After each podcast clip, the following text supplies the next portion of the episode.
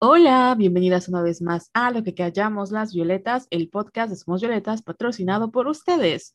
Yo soy Carol Santana Y yo, Jess Ayala. y el día de hoy vamos a hablar de... Nuestra relación tóxica con la comida. Uh, Uy. uy, tema delicado, pero no se preocupen, Sí. pero vamos a hablar de chisme para que si luego se quieren saltar esta parte, lo pueden hacer tranquilamente. Sí, primero chisme, luego el tema fuerte y luego otra vez nos ponemos a hablar de cosas no serias y ya.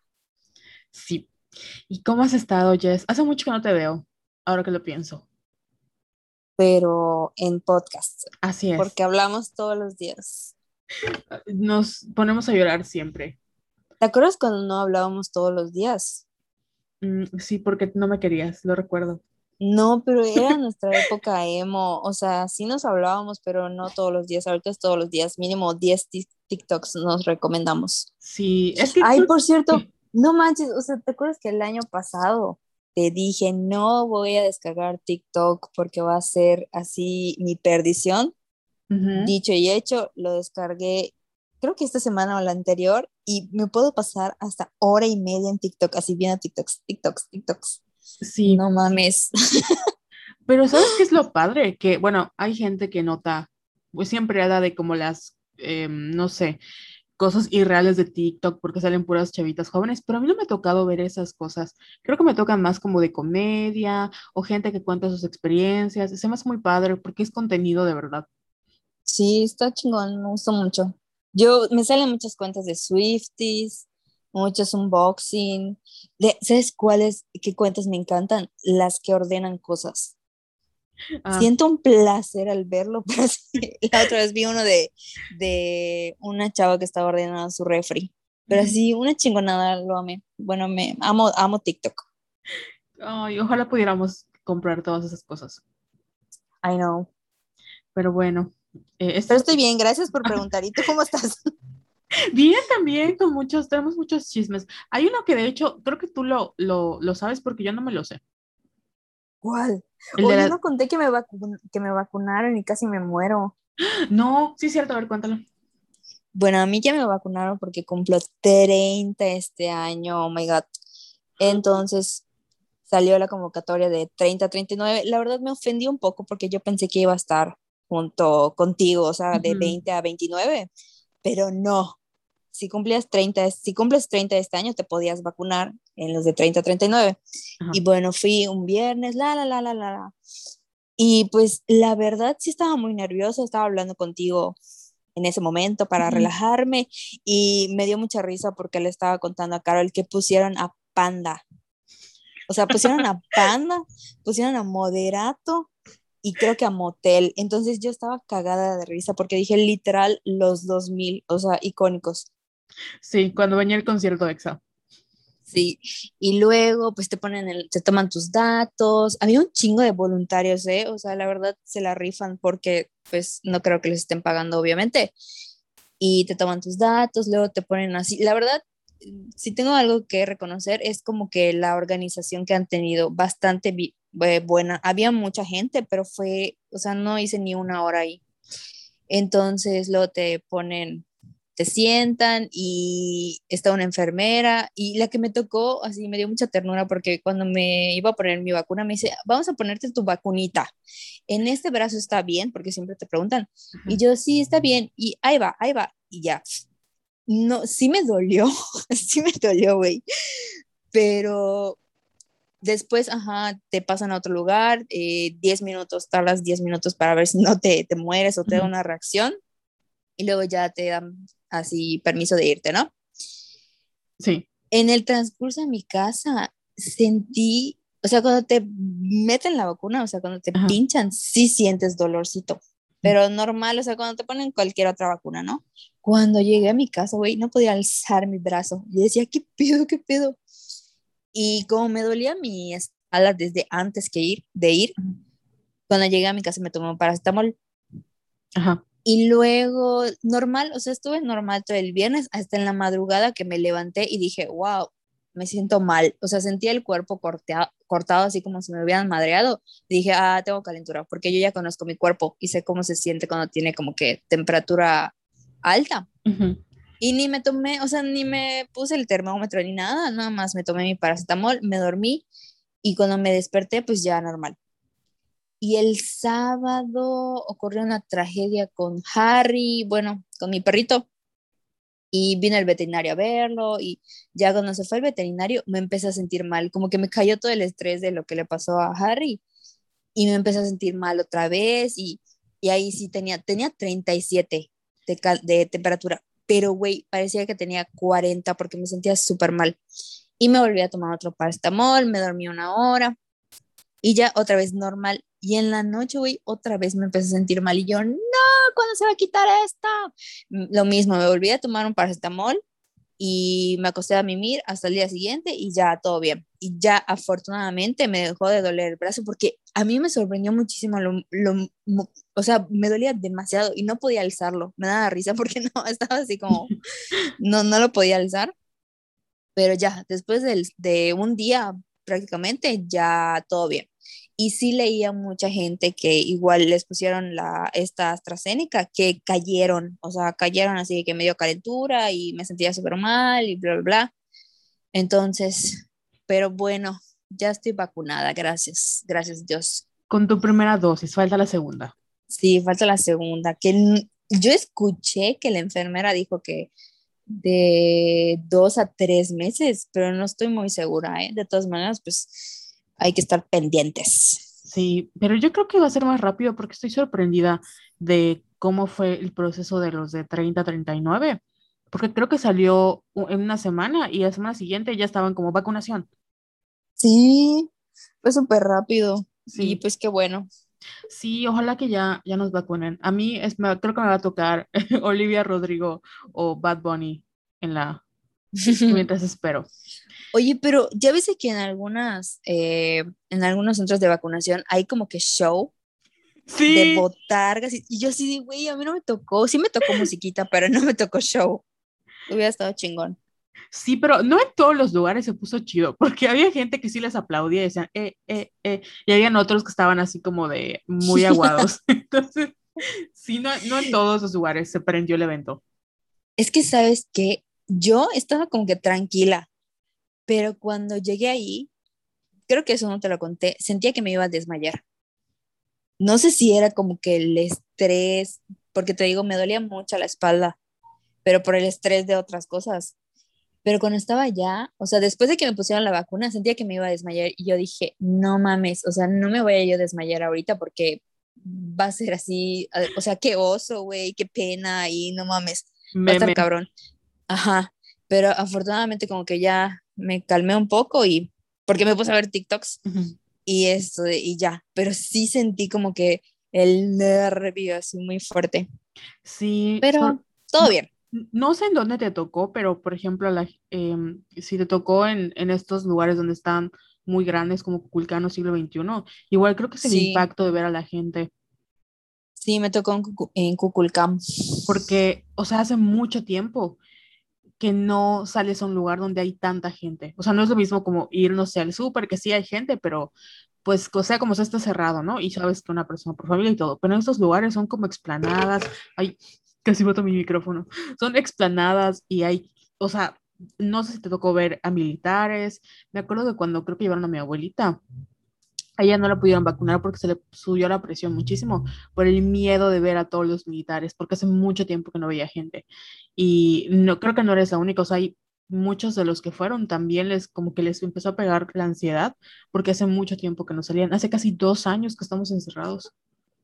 Pues sí, sí, pues no sé qué habrá sido porque según yo estaba tranquila, pero te digo, casi me desmayo. Ay, no me tomé foto.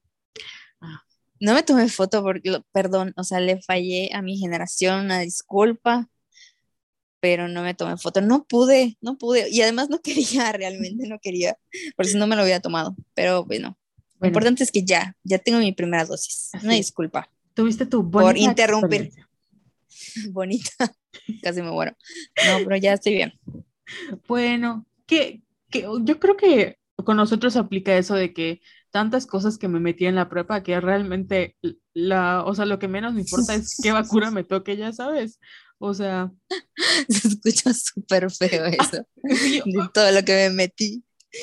Pero me refiero a que, em, por ejemplo, ahorita estoy pensando, cuando ibas a los cumpleaños y soplaban en el pastel y te comí, o sea, como que hemos convivido con muchos gérmenes en Sí. general en nuestra vida, entonces es lo de menos, yo creo que ya es lo de menos. Hay, no sé, yo comía en la facultad de antropología y entre las piedras y la sociedad, o sea, de verdad, Me metí coca. Ah, no era.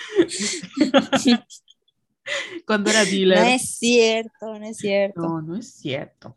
Yo, una vez me dijo mi mamá, hablando del tema que ser hoy, este, no sé si te acuerdas de ese, bueno, algún episodio de La Rosa de Guadalupe, y creo que tú lo compartiste, la hija marihuana. Sí, buenísimo. Y una vez, no, no sé cuál era el tema, pero una vez le dije a mi mamá así, o sea, me di- ella me hizo el comentario de, a mí no me, asu- no me sorprende o no me asusta, o no tengo ese pendiente de que voy a encontrar drogas debajo de tu cama. Sé que voy a encontrar comida. Y yo, mamá, stop, porque es cierto. Ah, se pasó, se pasó. Sí, pero fue muy chistoso. Pero bueno, ya pasemos al chisme. Qué bueno que no se te cayó el brazo y que estás bien y que ya te falta la mitad para que ya puedas salir y vivir, aloquear, como dice el meme. Em, Uh, ay, ¿qué voy a decir? Ah, el chisme de, de las seleccionadas de fútbol. ¿qué pasó? Es que, Ah, es que, es que no, no, ya no supe qué pasó.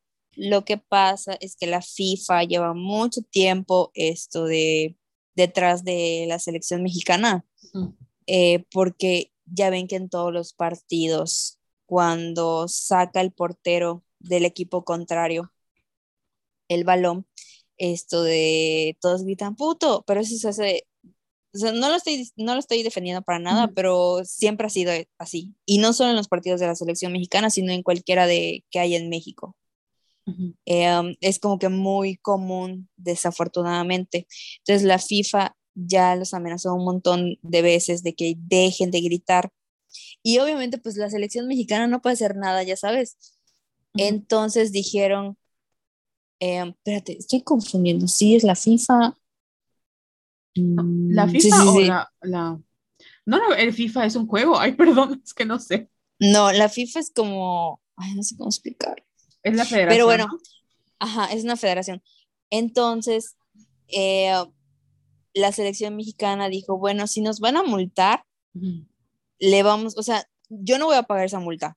Yo no voy a pagar esa multa, se la voy a transferir a la selección mexicana femenil Ajá. y todos nos quedamos así como que es neta, o sea, como por qué ellas van a tener que pagar esa multa si lo que por lo que los están multando sucede en la selección mexicana varonil mayor.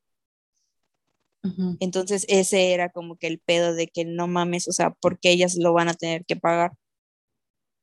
Súper machista y súper nefasto y además de que ellas obviamente ganan una mierda porque no vas a comparar lo que ganan esos güeyes que son el equipo, la selección mayor que puta va a mundiales y juega todas las copas importantes y en teoría son los mejores eh, 24 jugadores de, no solo de la Liga Mexicana de Fútbol, sino de, porque por ejemplo hay otros que juegan en clubes eh, europeos o fuera de México. Entonces son como que los 24 mejores seleccionados. Entonces, pues sí es una falta de respeto y es así el patriarcado en su máximo esplendor. Pero ya, la verdad es que ya no sé qué pasó después. No sé si sí les pasaron el castigo a ellas o qué pasó. Pues vi que una de las chicas de la liga dijo que era como información incompleta, porque el castigo era que, o sea, se les sancionara, creo que cuando jueguen, Ajá, o sea, sí. que no haya como, o sea, eh, Público. ándale, y yo iba a decir afición, pero sí que no haya público. Y dependía de, por ejemplo, qué partido caía, ¿no? Si caía la selección mexicana, pues a ellos, o si caía la femenil, pero yo creo que con todo el backlash que les dieron, no creo que intenten aplicar esa de qué, de a qué a quién aplica, porque la verdad es que tendrían, ellas tendrían que pagar y serían muy cómodos los otros que ellos cometieron el delito. Sí, y además, bueno, es que te digo, no es culpa de, de los seleccionados ni de los de la varonil, porque la misma selección eh, mexicana ha hecho campañas para que dejen de gritar. No sé si las has visto, ha salido así Memo Ochoa, que es el portero, han salido varios jugadores así de que por favor dejen de gritar. Entonces no es culpa realmente de los jugadores, es culpa de la afición, porque pues ellos son los que gritan y saben todo este problema, porque esto ya lleva como creo que año y medio de que ya dejen de gritar puto, dejen de gritar y les vale. Entonces, aún así, o sea, lo que está mal es lo que querían hacer de pasarle la, la multa a ellas. Eso sí está culerísimo. Eso sí. ya es decisión de ellos, que no mames. Pero pues hasta la, hasta la fecha no, no hay como, como quién se va a quedar, nada más fue hoy sí que el pitazo que les dieron y pues obviamente ya sabemos que estamos en contra. Sí, exacto. Que chingan su pito. Pinches FIFAs, güey. ¿Qué les cuesta? Ah, porque su, como que su manera de respaldarse es de que, ay, pues es que siempre lo hemos gritado y no es homofóbico, no es un, no es un grito homofóbico, es algo mexicano, es una costumbre mexicana. Y yo así no mames. Pero ya sabes, los FIFAs. Están bien pendejos. Oye, y hablando de, de FIFAs, eh, bueno, tiene que ver con la homofobia. Fíjate que hace unos días, con el, con el primero de julio, en España hubo un caso que ahorita has mencionado, que es el caso de Samuel, donde este chico eh, iba como a una disco y alguien le gritó, em, o sea, eh, maricón, que eh, pues, obviamente es algo, una connotación homofóbica, y él dijo así como de maricón de qué, ¿no? Y lo empezaron a agarrar y lo mataron a golpes. Entonces, este, este caso despertó como, pues, muchas revueltas y de nuevo porque España no, no sé, la verdad es que no recuerdo qué concepto tenía yo de España cuando era niña, pero a veces me sorprende, creo que porque asociamos Europa con el primer mundo, y no estoy diciendo que no lo sea, pero hay una cultura muy machista, sobre todo la parte de, de, de nuevo, de estos como afición, tienen como este estereotipo de que les gusta el fútbol y que son así como hombres, machos, y he visto videos muy cortitos de, por ejemplo, hay uno que me impactó que está pues una casa normal, ¿no? Ya ves que están los balcones. Y había una bandera este, LGTB, porque además el primero de julio, o sea, el día después de que se acabe el Pride. Y se suben unos güeyes a romper, o sea, una casa ajena. Hace cuenta que yo vaya a la casa de mi vecino porque tiene una bandera LGTB y me subo a la casa, al techo, la arranque, la rompa y haya gente celebrando que la rompí, ya sabes. Así de. Sí. Horrible. o sea, no sé. Y mucha gente está criticando a, por ejemplo, los, pues los artistas y a los, obviamente a sus gobernantes, porque eh, te digo, acaba de pasar el Pride y vimos esta, em, no tiene su nombre, me acuerdo que Lalo y, y Tony nos explicaron que cómo se visten de la bandera de colores y al, cuando acaba el Pride es como que, ay, gracias gays, y los, los dejan a un lado, ¿no? Y entonces, pues estos insultos como puto, maricón, yo entiendo que en algún momento, creo que todos, has formado parte de, entre comillas, de la cultura, porque nuestra cultura es machista y homofóbica y lo que tú quieras. Pero tiene muchas repercusiones, o sea, no es, no deberíamos decirlas tan a, la ligera, sobre todo porque cuando tú eres, eh, no eres parte de la comunidad LGTB, tú no sabes las repercusiones que tiene haber crecido con ellas, ¿no? En el caso de Samuel, obviamente le, le, costó la vida, pero si no te quieres ir como ese contexto, eh, entre comillas exagerado, que realmente no lo es, porque es algo que sucede no solo ahí, sino también en México y en muchas partes del mundo, em, tú nunca sabes lo que las personas tienen que lidiar y, y, qué feo que en vez de que, o sea, tú quieres mucho a alguien, puede ser tu hermano, tu mamá, tu amigo, lo que tú quieras, ¿no? Y en vez de pues reforzar que, está, que pase lo que pase o decida vivir como él decida vivir su sexualidad, en vez de que refuerces de, oye, es un espacio seguro, nada más estás reforzando que no te tengan la confianza o no tengan eh, la seguridad de poderse expresar porque su expresión o el simple hecho de existir le puede cobrar la vida. Y como creo que vi un tweet de un chico que se dedica a hacer como críticas, escribe para Ay, se me olvidó el nombre, creo que es Q. Es una revista llamada Q. Q Spain, ¿no? GQ. Ándale, GQ. Y yo Q. Este, para GQ que hablaba de, por ejemplo, Luca. Como, no sé si ha visto Luca. Sí, está bonita. Que tiene como este código queer y mucha gente estaba así como, no, porque los niños eh, quieren este mm, como darles significado porque son niños, y este chico estaba diciendo, pues es que es una experiencia muy mm, de crecer en la comunidad, o sea, todo lo que pasa en la película, si bien no, no dicen estos niños son, son gays, es, por la, la, experiencia que ellos tienen es muy parecida a la que se tiene cuando crecen. Y es, está chido ver la película y entender que, que no fue una experiencia aislada y que mucha gente la tuvo y que en estos momentos hay muchos niños que están creciendo con este tipo de experiencias. Afortunadamente, en el 2021, yo creo que la generación Z viene un poquito más con el chip, aunque te diré que pues la cultura homofóbica y machista y lo que quieras, no, o sea, se ha colado muchísimo y ha surgido como esta nueva ultraderecha en muchas partes, sobre todo en Internet, en YouTube, en Twitter.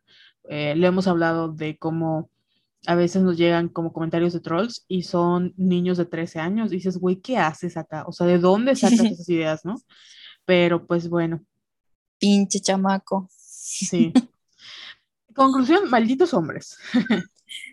Güey, no te vayas lejos. Las niñas que están defendiendo a Just Stop. Oh my God. O sea, que hasta, hacen videos, así que, y diciendo pura tontería, obviamente porque no tienen como que todavía la madurez. No las quiero eh, subestimar, sí. pero no se dan cuenta de las babosas que están diciendo. Y lo peor es que, güey, o sea, se toman la molestia de hacer videos defendiéndola.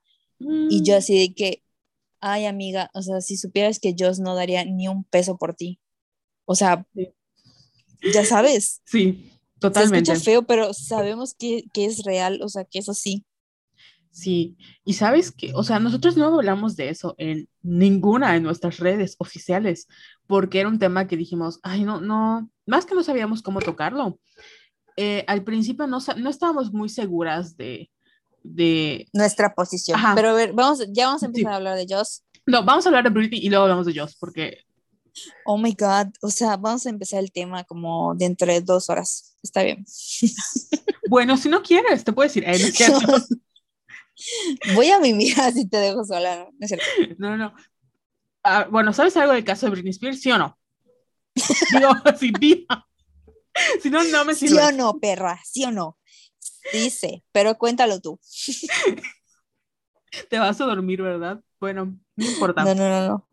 No, es que eh, hace unos días igual salió, de hecho creo que hace la semana, como hace dos semanas, eh, porque todo esto del caso de Free Britney, lo único que sabíamos era que había sido este movimiento de un documental, o sea, un movimiento creado por fans, ¿no? Eh, para que, porque creían que Britney ya se liberara de este conservatorship o una tutela. Em, la cosa es que lo único que sabíamos per se, o sea, como real, porque incluso el Free Britney por muchos años fue así como de, ay, los fans locos. Pues fue ese documental que salió hace poquito de Free Britney, que también mucha gente estaba diciendo, no, es que está medio bias, o sea, no es como información 100% correcta, son, eh, de nuevo, como una especulación. Hasta por ahí de junio, finales de junio, que Britney eh, tuvo una como pues no sé si... Audiencia. Ándale, audiencia, yo citatorio. Una audiencia con una jueza donde explicó su caso y comentó que la tutela en la que está viviendo ha sido un, pues un abuso gigante y un, lo, lo compara como una trata de, como trata sexual, porque en el momento en el que, y de, de hecho hay un, este, este Ronan Farrow, el Amazing, que es hijo de Mia Farrow y ha hablado millones de veces sobre sus reportajes son acerca de la cultura de Hollywood, del Me Too y la, la, la. Hizo un reportaje junto con otra chica de cómo sucedieron las cosas, del, o sea, cómo se dio la tutela de Britney o cómo llegó a ese punto.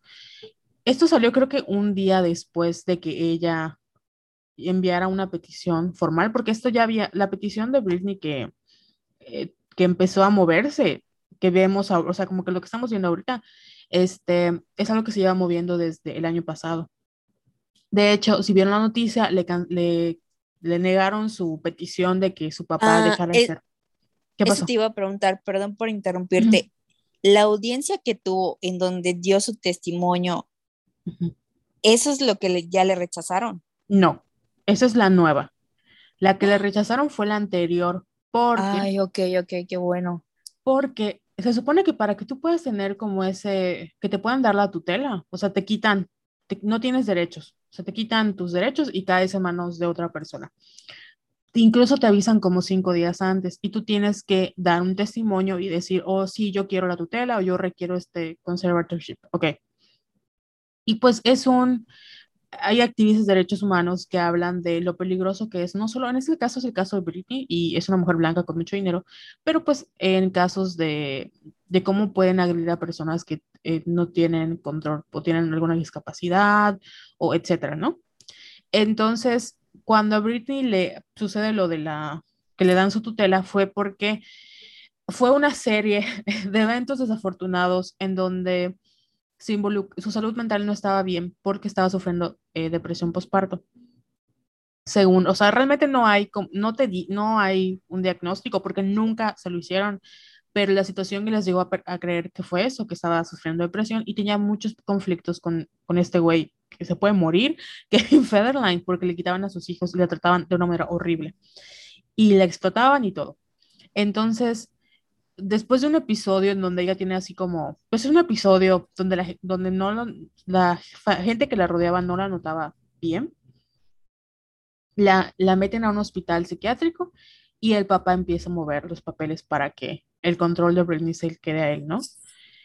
Pero ella no le avisan, o sea, ella dice que no quiere nada, le otorgan un abogado y ni siquiera, o sea, ni siquiera dura un proceso, te digo, de cinco días, es a los diez minutos que el papá dice, mi hija está mal, está loca, le dan la tutela. Y pues es el primer error. Obviamente no podemos ignorar que en ese entonces los medios y cómo veían a Britney Spears, pues supongo que influyeron muchísimo para la decisión de que le quitaran todos sus derechos y se lo dieran al papá. De ahí, la vida de Britney fue literalmente una prisión. O sea, ella solo iba a trabajar porque la obligaban, solo y le, y le amenazaban, la razón por la que ella continuaba trabajando es porque la amenazaban con ver a sus hijos. Les decían que no podía ver a sus hijos si no hacía XXX. X. Y la gente que estuvo con ella desde el principio, que pues eran, que su ama de llaves, que sus maquillistas, que sus bailarines, las, la aislaron completamente y solo le metieron a gente que le comunicaban directamente al papá. Entonces, eh, nadie de, que quería Britney, ni siquiera sus amigos famosos, como que tenían acceso a ella, eran como muy alejados. Y la gente que llegaba a colaborar con ella les hacían firmar como un acuerdo de confidencialidad en donde no podían decir absolutamente nada de cómo estaba la situación de Britney. No tenía celular, no tenía, o sea, no tenía nada. Para que ella publique un tweet o un, una story o lo que sea en Instagram, tenía que pasar por un equipo de pues community managers y gente que la manejaba para que se lo aprobaran y ya, si se aprobaban, estos son los copies de Britney Spears de la semana, se publicaban, ¿no?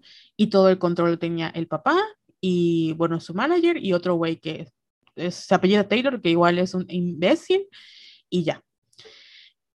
Hay gente, o sea, en los documentos, porque todo el, te digo, todo este investigación que hace Ronan Farrow está basado en los registros de la corte, ¿no? Entonces, la situación empieza a llevarse un límite porque pues Britney ya va a cumplir 40 años, ya pasaron, si no me equivoco, como 13 años después de su, o 12 años después de su eh, cosa de la, o sea, su tutela. Ella quería tener un hijo y quería volverse a casar y le pusieron un due en su contra, que eso es violencia sexual. Y pues no podía tener, tener hijos y así, ¿no? Y había un caso de una, no sé, no sé qué amiga de ella o qué bailarina todo, fueron, por ejemplo, a cenar y que comieron, punto, gastaron mil dólares en la cena y que Britney no podía costear su parte de la cena porque le daban creo que 200 dólares a la semana, ¿no? Entonces, todo, de, los millones que ella generaba, solo le dejaban como la mínimo, mínimo, mínimo para que ella pudiera gastar. Y eran gastos de que, ok, para tus, para tus chicles, ¿no? Pues ella no, o sea, ella de hecho ha dicho miles de veces que ella ya no quiere actuar, que ella se quiere retirar porque pues todo lo que todo lo que conocemos de Britney Spears después de su breakdown ha sido una explotación laboral. Y ella está Estamos hablando de 2006, 2008, ¿no? Más o menos, cuando empezó la tutela. O sea, de 2008, ah, literalmente desde su comeback de Britney, todo lo que vimos fue, eh, pues, una producción de su papá, este güey su manager, y el otro Batu Taylor, que fue el que ay, perdón, se me, se me cruzaron los cables, el que la llevó a hacer esta residencia en Las Vegas. Y si te das cuenta, o sea, tiene mucho sentido el que, por ejemplo, la criticaban muchísimo de que ya no bailara, de que estaba como muerta por dentro, de que no se esforzaba. Y ahora creo que lo entiendo porque obviamente estaba ahí en contra de su voluntad. Y la gente a la que entrevistaron, por ejemplo, los bailarines decían que ella llegaba, trabajaba y se iba. O sea, no tenía contacto con nadie, nada. Y hay una parte muy choqueante donde un, guay, no sé qué se cayó en mi casa. Pero bueno, este, donde uno de, una de estas personas que fue en su momento llegado, le dio un teléfono eh, a escondidas. Y la que en su momento la acompañó en sus principios de su carrera, que era como su, pues, su acompañante, la, por esa situación en la que le dieron a Britney un teléfono sin que el papá se enterara, la sacaron de su vida. Entonces, por eso está la historia toda, toda triste de Britney. Ella da el testimonio, dice que todo esto le ha pasado, cosas muy feas, y ahora sí la gente empieza como a renunciar porque ya no tenía derecho a contratar a su propio abogado. O sea, toda la gente que la manejaba estaba encerrada, o sea, no podía tener contacto con nadie este, pues ya renunciaron su, su equipo de abogados que se dedicaban a ver la parte manejaban sus negocios, acaba de renunciar su manager, eh, ya salió que, por ejemplo, Paris Hilton, Christina Aguilera, eh, Mariah Carey, Miley Cyrus, Madonna también. Madonna, y creo que se unió Justin Timberlake y Katy Perry, pero honestamente Justin Timberlake Kane Choke, porque él fue uno de los que, mira, lo estoy viendo, ¿eh? Que ni se parezca porque lo, lo madreó. Este, en que también arruinaron a Britney. El caso es que ellos están formando como un, eh, pues no sé, como, ¿cómo se llama en español? Ahí sí, pues como un cochinito legal, ¿no? O sea, están haciendo una recaudación de fondos para que puedan ofrecerle a Britney que tenga ella su propio abogado, porque no puede pagar, o sea, ella no puede costear un abogado porque no tiene el dinero, porque le dan lo que se les da la gana. Y pues después de, eso es lo feo que ha pasado con Britney. Pero afortunadamente ya tiene, o sea, ya metió los papeles para que le quiten la tutela y pues esperemos que la presión social haga que liberen a Britney Spears. Oye, fíjate que me llamó la atención porque sí me enteré que renunciaron el manager, el, el buffet de abogados y no me acuerdo quién más. Que, pero vi una noticia que decía Britney se queda sola y hablaba de, que, de estas personas que renunciaron y luego leí en otra nota que decía que ella estaba como que muy tranquila porque para ella era bueno que estas personas renunciaran. Entonces sí es bueno. Porque saben que se las va a llevar la chingada, obviamente, ahorita que ya se hizo todo súper público y que Britney dio su testimonio, saben que se los va a cargar la madre. Sí, porque ella no, ella lo que quiere es demandar a todos los involucrados. Y lo, por ejemplo, lo que abogan los, lo que abogan los abogados, bueno, el equipo de, legal, es que ellos no sabían que Britney estaba en esta situación, o sea, que ella era presa, pero todo el mundo sabía, ajá. todo el mundo sabía, todo el mundo vivía de ella, o sea, todo el mundo, todo el mundo le, le, como que el contacto directo, le respondían directamente al papá y sabían que estaba esta situación. Entonces no hay, hoy sí que se los va a llevar, espero que todos paguen porque explotaron a esta mujer, hicieron y muchísimo dinero sobre ella, todos, el papá, la mamá, la hermana. Oye, ¿qué eh, pedo con la hermana? ¿No, no hizo una serie en Nickelodeon? Sí, ella arruinó Soy 101. o sea, eh, hizo, de hecho, hay como una historia de que es, eh, escamó, ay, sí, de que defraudó como a los fans de Soy 101 porque iban a hacer un reboot, un reboot, un reboot, y no, al final creo que hizo como un meet y fue muy falso, pero no sé qué. Eh, ella es la de Soy 101, de hecho, terminaron Soy 101 porque ella se embarazó y mucha gente está como en su contra porque pues ella fue alguien gracias a Britney Spears, porque su hermana era Britney Spears y la, la metió al, pues, al medio, ¿no? Porque la verdad es que pues, pues no, no, como que sus vibras en el mundo de la actuación no cuadran, ¿verdad? y pues hizo un, un live diciendo que ella se preocupa por su hermana y que no sé qué, pero se ve muy falso, la verdad. Ay, no lo vi, porque fíjate que iba a investigar qué ha dicho ella, porque no mames, ¿cómo voy a permitir que le hagan eso a mi hermana? Ya sabes, pero bueno, pues cada quien. Pues vivió de ella, ¿Qué te puedo decir? Sí, seguramente se clavaban su dinero. O sea, como el papá, odia al papá, lo odio, lo odio, lo odio, lo odio. ¿Y sabes qué es lo fuerte? Que en una parte de la, del reportaje, em, no sé quién dice que estaban, por ejemplo, en una junta y que una frase que siempre dice el papá así molesto es, yo soy Britney Spears. O sea, cualquier cosa es que yo soy Britney Spears. What? Ajá, para que veas el ego que tenía el señor. Güey, qué horror, no mames. Sí. Y es una persona que, o sea, sus papás, sus papás estaban divorciados, o sea, no tiene nada que ver. Es una persona que, a la que ella no quería en su vida y que, pues, la situación de injusticia, porque la justicia patriarcal, porque sí la juzgaron por ser mujer, la juzgaron porque estaba loca, la juzgaron por muchas cosas, la llevaron a vivir una situación de prisionera. Ay, pero confíen que todo se va a arreglar y ya por, próximamente va a ser libre. Así es. Bueno, ahora sí, puedes contarme del caso de la semana. No manches. Bueno, voy a contar cómo me enteré y como que nuestra transición. Ok. Porque un jueves en la noche, fue jueves, ¿verdad? Creo que sí. Me llega un WhatsApp de Carol con una captura. Me dio, me dio risa de dónde lo sacaste, de Venga la Alegría. Del Sí. Twitter de, de Twitter de Venga la Alegría, donde decía que Just Stop fue, lo estoy diciendo bien, Just Stop, Just, sí, Creo que sí. eh, esto de, la llevaron al bote y Mm. yo le puse a Carol, ¿qué? No mames, es 100% real y me dice sí y entro a Twitter y ya era tendencia.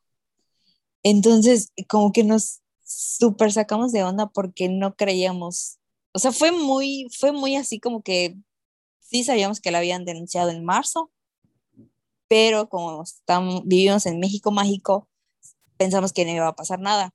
Entonces sí fue una noticia como que muy choqueante y, mm, o sea, perdónenos, pero nuestro primer sentimiento fue, fue así como que de pobrecita.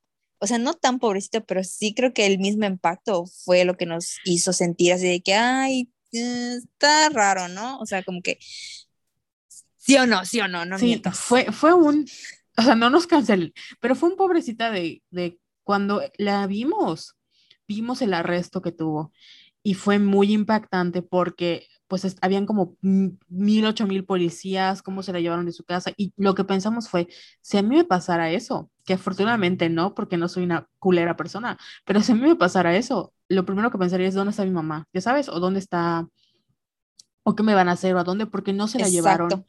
Lo Eso que te no- iba a decir, lo que eso nos te iba a decir, ¿qué me van a hacer?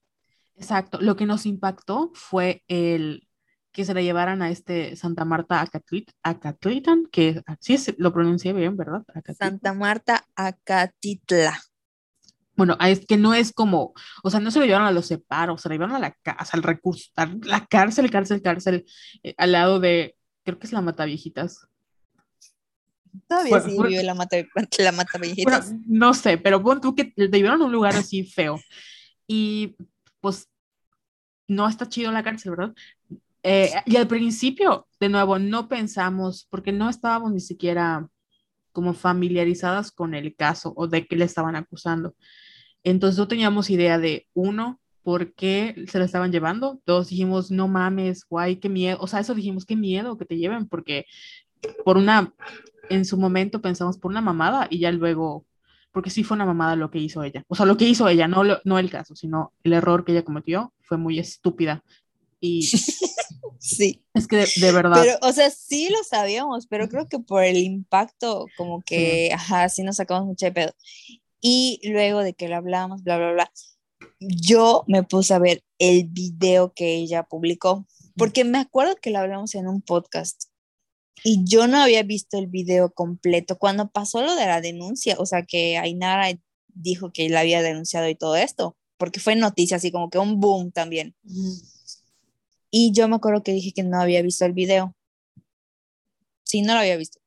Entonces, esa misma noche me puse a verlo porque ella lo borró de su canal, el de Patética Generación, donde habla sobre la, la violación y dice que tiene el video toda tonta. Lo borró, pero si lo buscan en YouTube todavía, lo, o sea, lo pueden encontrar en otros canales. Y me puse a verlo y dije, no mames, te lo mereces, bye. Y ya se lo mandé a Carol y le conté y le dije, no mames, sí se lo super merece. todavía no había entendido por qué eh, exactamente procedió como que la, ay, ¿cómo le dicen? Es la prisión preventiva, ¿no? Sí. Eh, pero ya días después fueron saliendo como que varios artículos y todo eso. Y lo que hizo Joss, si bien no mostró el video, sí lo almacenó y sí lo compartió. lo, compartió la, y lo describió. No, porque mucha gente se está escudando así de que no, es que no le envió a nadie y no lo muestra en su video, pero sí lo describe. Y hay, hay una, un párrafo de la, no me acuerdo qué artículo es, pero ajá, el artículo sobre la pornografía infantil que dice que es delito incluso describirla. Yo no sabía eso. Sí, por eso te digo que em, cuando decimos que nos pusimos como de su lado, no es porque estuviéramos apoyándola, porque creo que hablamos del, si llegamos a hablar del caso en el podcast, fue porque vi ese TikTok de Airana, donde comenta lo que había pasado. Yo no ni siquiera me acordaba de esto, para nada. Y en este TikTok, ella, más que hablar de lo, lo, que ella hizo en el video, sino habló de toda la, la violencia que vivió con ella, porque dice que sí llegó a hablar con ella y le pidió que lo quitara, o sea, como que le dio su lado de su punto de vista, y no una vez, fueron varias veces y yo seguía y seguía. Y de cómo, este, aun cuando ya habían pasado años, porque pues ella era una, tenía 16 años, en este, cuando publicó ese TikTok fue cuando mucho el año pasado, de, todas formas tenía, acababa de cumplir, punto 18. Em, como que no, o sea, todavía yo seguía y seguía mencionando su nombre, ¿no? Entonces ella estaba harta porque esta Joss no la dejaba de nombrar y en ese entonces había comentado que iba a hacer la, denuncia, pero de verdad no sabíamos de qué le iba a hacer porque pues creo que está tan normalizado que es otra cosa. Creo que hemos normalizado tanto este tipo de, de contenido de shows que en general no es la única. Y por el tipo de país en el que vivimos y violencia en la que vivimos las mujeres, que podríamos pensar que no es algo tan delicado como realmente lo es. Porque tú dices, ay, no, pues está más cabrón ser un violador, ¿no? ¿Por qué no los apresan? O está más cabrón hacer realmente pornografía infantil, ¿por qué no los apresan? Pero eso no quita que lo que le haya pasado realmente es justicia, porque está tal cual en el Código Penal, no lo puedes compartir, no lo puedes em, describir y no lo puedes almacenar. Y también creo que es tan común que estos videos se compartan, se almacenen y se describan, que nadie esperó que le dieran como ese castigo. Sí, literal, nadie. ¿Y qué te iba a decir? Igual, creo que tú me contaste que, ah, bueno, lo acabas de mencionar, que yo se ponía como que en una actitud así de que, ah, bueno, si me vas a demandar, demándame, porque creo que sí lo llegó a decir. Sí. Entonces se sentía así intocable y ahí está, ahí está tonta, ahí está. Dos meses en la cárcel hasta que sea la próxima audiencia. Entonces, no mames. Y sabes Lo, lo, peor es lo que, creo que lo leí en la mañana, no sé quién lo dijo, pero era un tuit así de, lo peor es que Joss no, o sea, no, no entiende junto con sus seguidores qué es lo que hizo mal, porque de verdad creo que todo no hubiera llegado como al, bueno, es que no es el extremo, realmente llegó a las consecuencias que tenía que llegar, porque nunca ha aceptado que lo que hizo esto está mal. O sea, no es libertad de expresión. Sus abogados, yo no sé a quién contrató, están... No mames, son unos pendejos. O sea, ¿cómo se atrevieron a ir a esa audiencia a decir que ella era una comunicadora y que no hizo nada mal porque están violentando sus derechos y, y, y su libertad de expresión? Yo me quedé así de que obviamente los abogados de, de Airana se pusieron así súper chingones y ta, ta, ta, ta, presentaron así todas las evidencias y por eso pues le dieron eh, expresión preventiva. Perdón que no me sepa los conceptos de derecho, pero ahí está. Joss se va a quedar dos meses de aquí porque es el tiempo que dieron para que se realice como que la investigación y ajá, para la siguiente audiencia. Entonces, a ver qué va a pasar.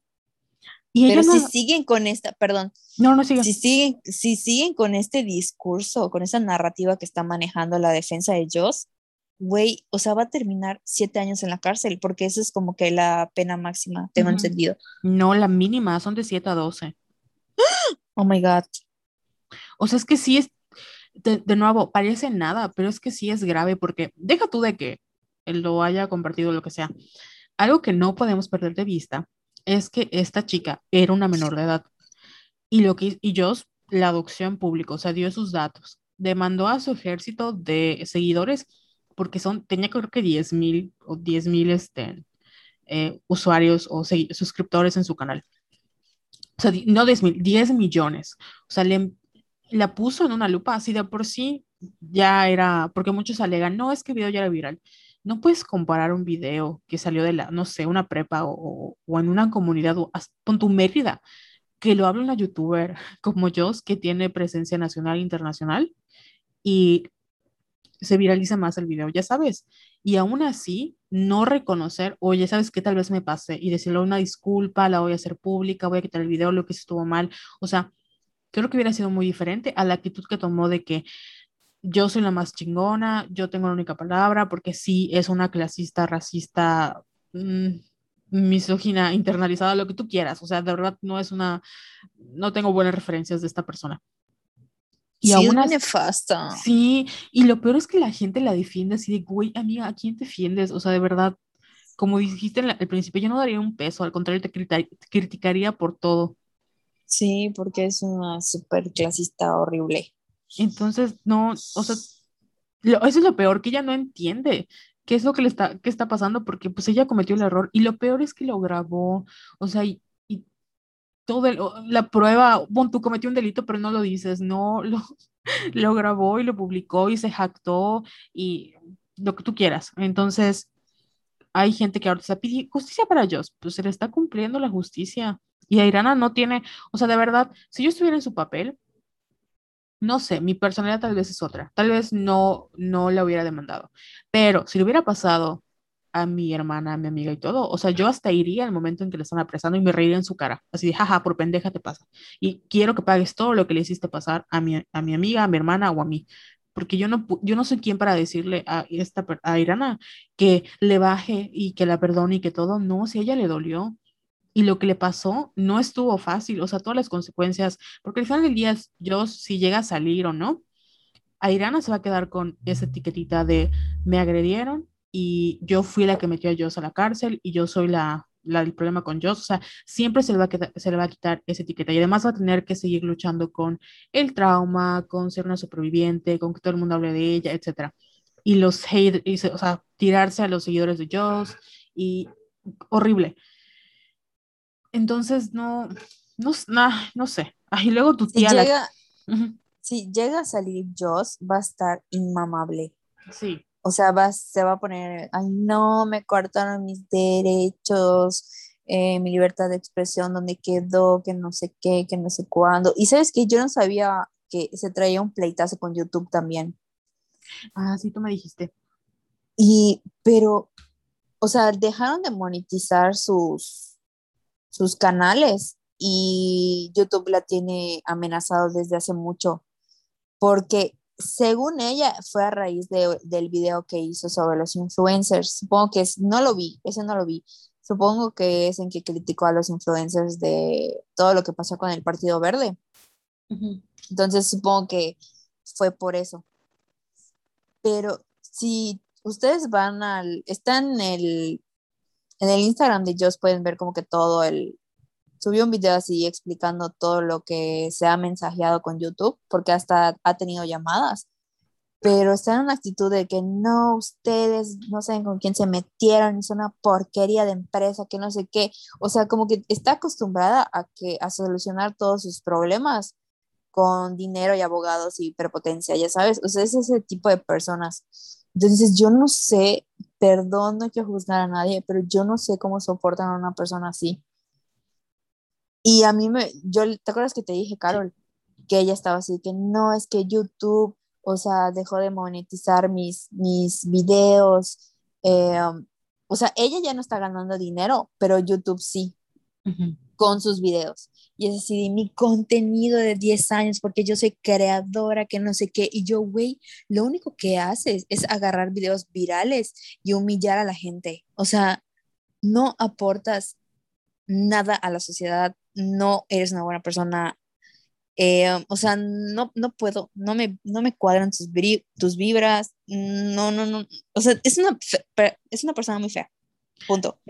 Y sí me molesta que la estén defendiendo y perdón, pero ojalá YouTube, porque ahorita no sé si te enteraste que, por ejemplo, si nosotras llegamos a hacer un video y lo subimos a YouTube hablando de Joss, no va a aparecer en las búsquedas, porque es como que una palabra prohibida.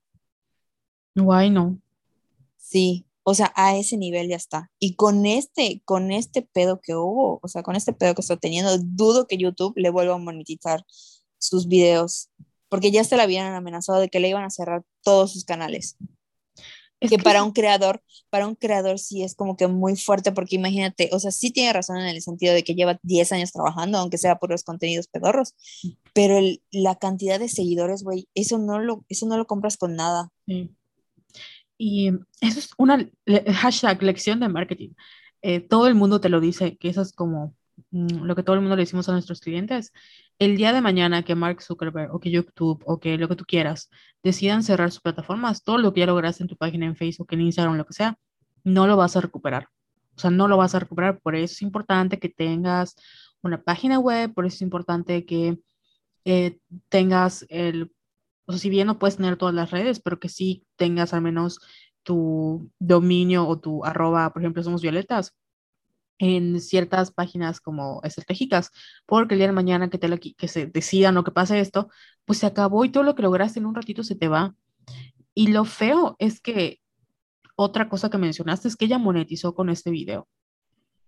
Y pues estás monetizando, como dices, tú estás humillando y se dedicaba a monetizar con la humillación de las personas. No es la única persona, esa es la única persona que yo siento que como que buscó justicia porque tenía tal vez todas las herramientas o porque sí estuvo muy culero, no sé, pero lo logró hacer. Pero no es el único caso aislado. O sea, ha tenido problemas, por ejemplo, con... Si ubicas a Mujer Luna Bella. Sí, obvio bueno, a Jess le envió un TikTok de cómo, haciendo esta comparación de lo que decía este, Joss, de ella habló súper mal, y Mujer Luna Bella dijo así como, güey, tú hablas desde el privilegio, tú no sabes lo que es em, tener que sacar adelante una familia, la vida que yo, pues al final tuve, no fue porque yo dije, ay, lo voy a elegir así, sino porque me llevó a hacerlo, y es algo, o sea, la manera en la que hablas, y se expresó así súper bien diciéndole, de verdad, eres una horrible persona. Y también había otro caso de que ella hizo un video de una, de una chica trans y ay, se me olvidó el nombre de esta muchacha, ahorita lo busco, y, este, y se la, se la pasó humillando en todo el video y gracias a este ciberacoso que recibió, pues al final acabó suicidándose. Entonces, ¿qué? Sí, o sea, de nuevo, no, o sea, es, horrible. Ahorita lo busco porque sí lo vi. Quería buscar como una nota eh, oficial per se, no encontré, pero sí vi el, como la, o sea, sí es real y es verídico. Y no manches, o sea. ¿Y cómo es que no mames, no sabía esto último? Porque, o sea, no vivimos en, vivimos en la cultura en la que, de nuevo, si tú te sientes atacado, entre comillas, por todo el ciberacoso que te tocó tener, o sea, pues es tu culpa porque tú eres débil, ya sabes. Y yo entiendo que el caso de Airana, volvió de Airana, fue en el 2018 ella tenía, ¿qué es otra cosa? Ella, Adriana tenía 16 años, yo tenía 28. Imagínate que tú y yo nos pongamos a hablar de una persona de 16 años, humillarla en público. O sea, la diferencia de edad es 12 años.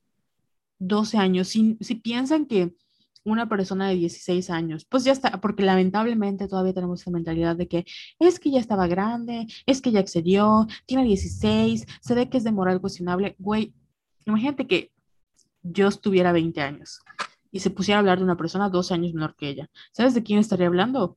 De una persona de 8 años, de un menor de 8 años de edad. Sí. o sea, no está bien hablar de un menor de 8 años de edad, ¿verdad? Entonces, no está bien tampoco hablar de, una, de un menor de 16 años que sufrió, o sea, que mm, aunque se lo haya, entre comillas, buscado, lo que tú quieras, que sabemos que no es el caso, porque también estamos revictimizando a esta, a esta chica, fue una agresión sexual. Y eso de que es que ella no le, ella no hizo el video, ella nada más lo difundió. Güey, a nosotros nos han llegado muchísimas cosas y como creadora de contenidos, tienes que tener la capacidad para discernir entre qué puedes y qué no puedes publicar.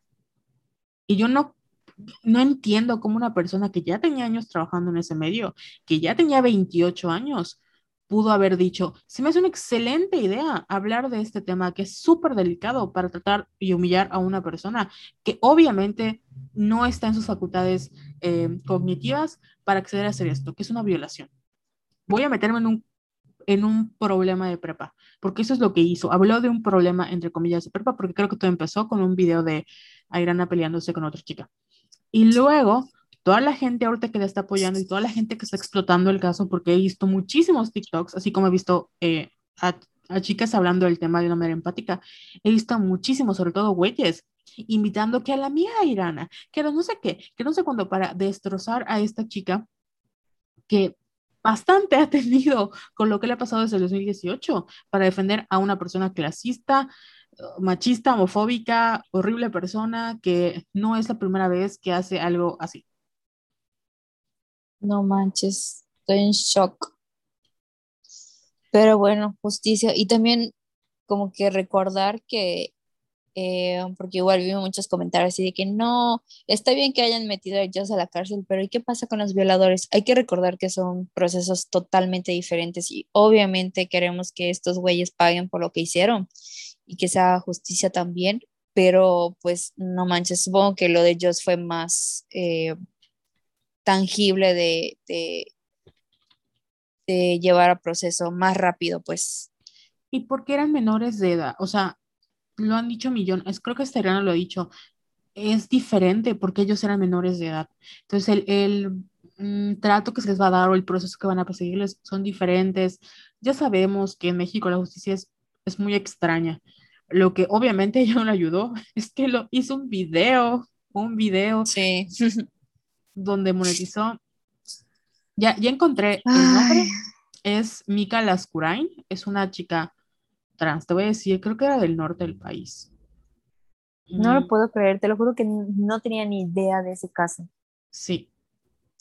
Ah, pa, pa, pa, sí.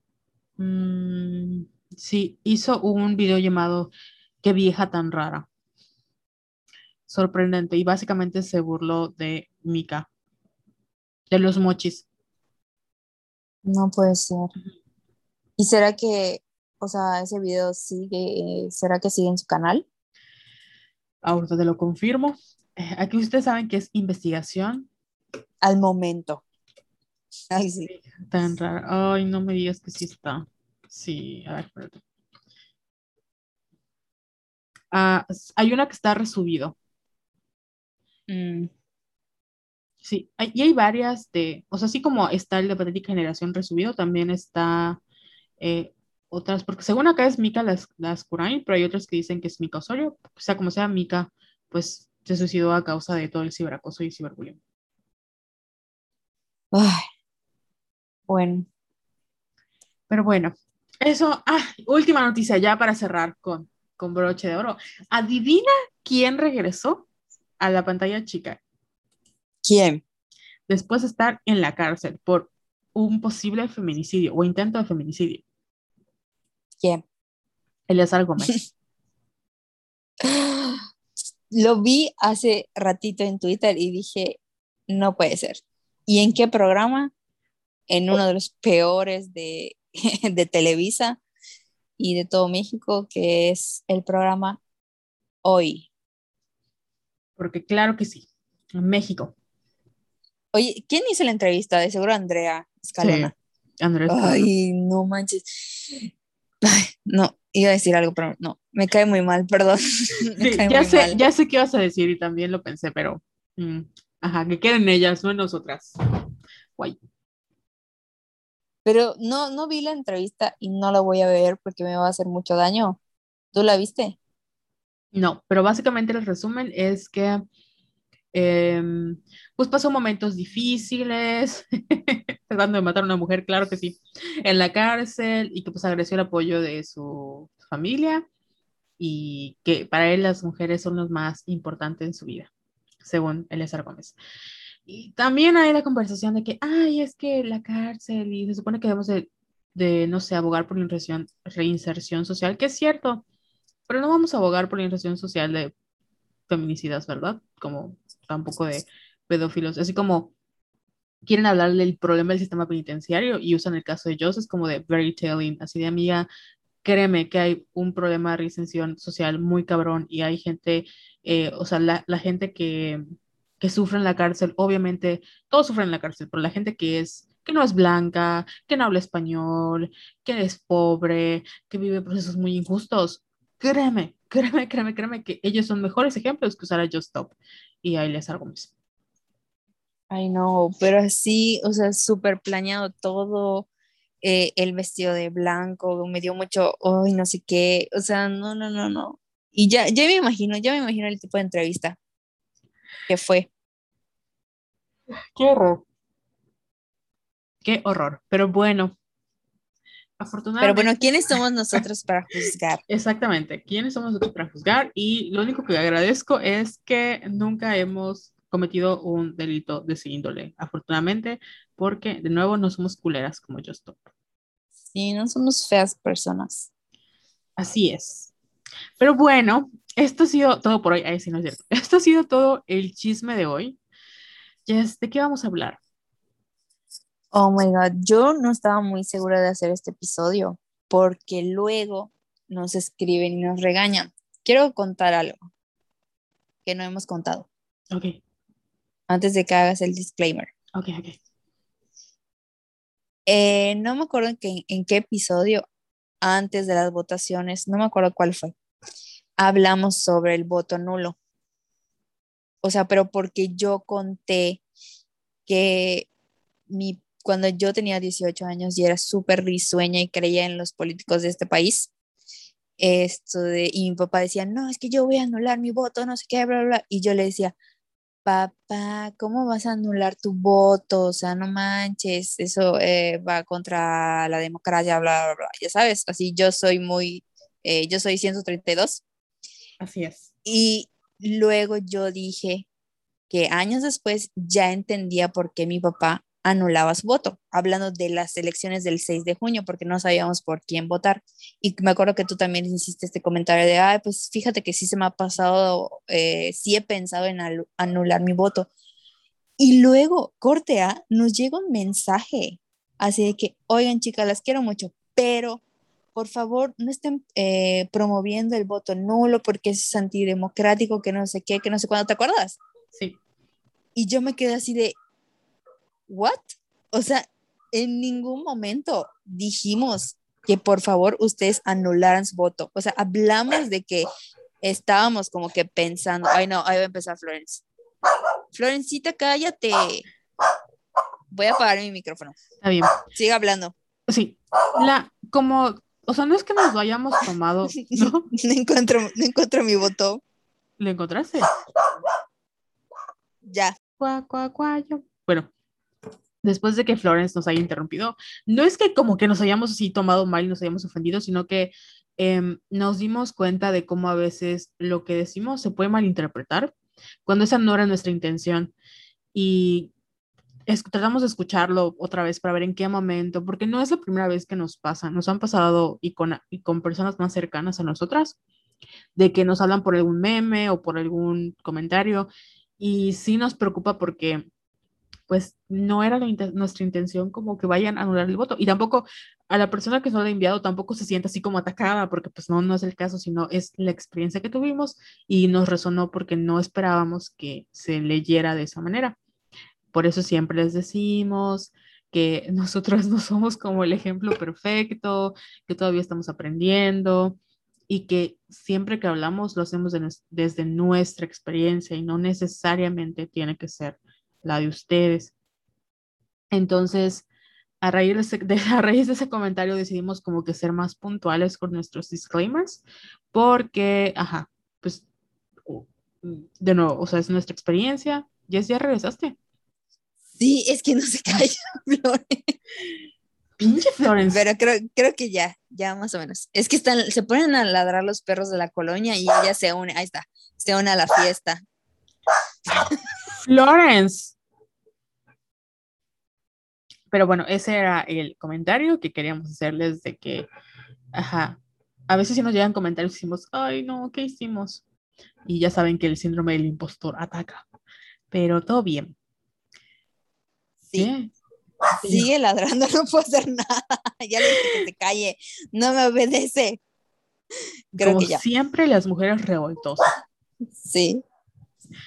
Pero, ese, ya ese era el disclaimer, ¿no? O sea, nada más recuerden que nosotras no tenemos la razón absoluta, no pretendemos como que imponer nuestras ideas, ni lo que pensamos, ni tienen que, no somos modelos a seguir. Se escucha muy mamón, pero de verdad no, prende, no pretendemos eh, ser eh, modelos a seguir.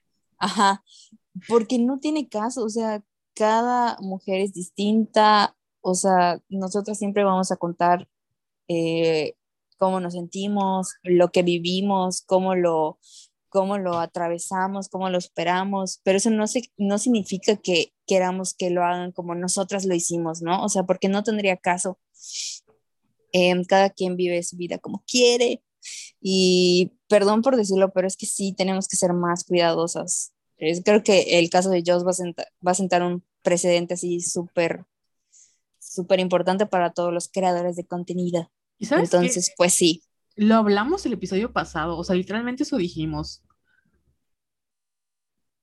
Sí, tienes razón. O sea, entonces, por favor, no se les olvide que, o sea, yo ya casi treintona, pero todavía estoy pendeja, todavía estoy aprendiendo y viviendo mi vida y no, no, yo sé que me falta mucho por, por aprender y por cambiar y por trabajar y por deconstruirme, o sea, la deconstrucción nunca acaba, la vida no se acaba, la vida culera no se acaba, entonces recuerden que nada más somos nosotras, o sea, dos mujeres normales, o sea, que están como que... Pendejas. Eh ajá, aprendiendo y no tenemos la verdad absoluta sobre todo. O sea, no, no es el caso.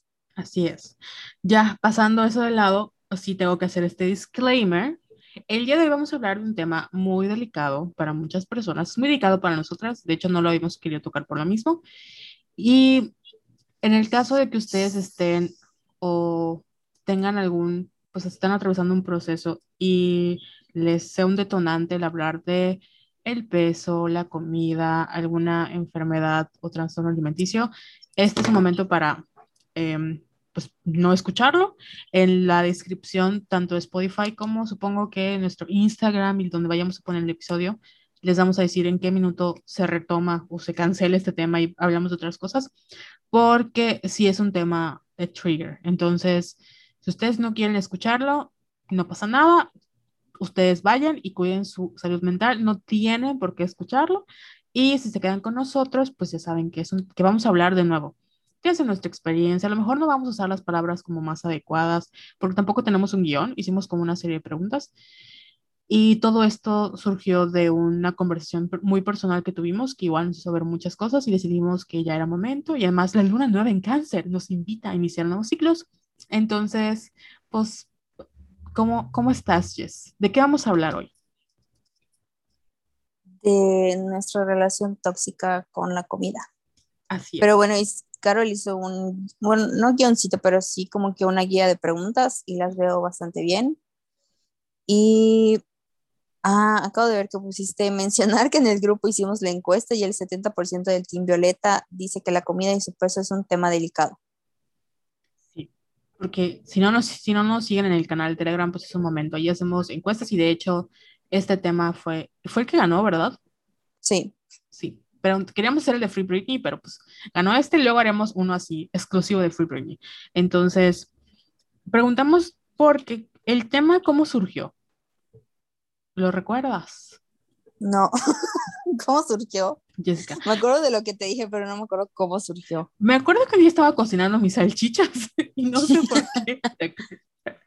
que se me cayó. Ay, estuvo, estuvo buenísimo porque eso que mandó Carol esta semana en el Telegram de que casi se electrocuta no es nada comparado a los audios que me manda. O sea, siempre me estoy cagando de risa porque o se pasa a caer, o se le cae el celular, o se le quema su salchicha, o, pero está muy cagado porque está hablando así muy profundamente, así muy reflexiva y de repente se escucha un putazo o, o un estallido o algo y es, ay, perdón, me caí, ay, perdón, mi salchicha, ay, perdón, me voy a quemar y yo así muerta de la risa, o sea, Carol en peligro y yo cagándome de risa con su audio, perdón. Así es, ay, se me había olvidado que me electrocuté y lo...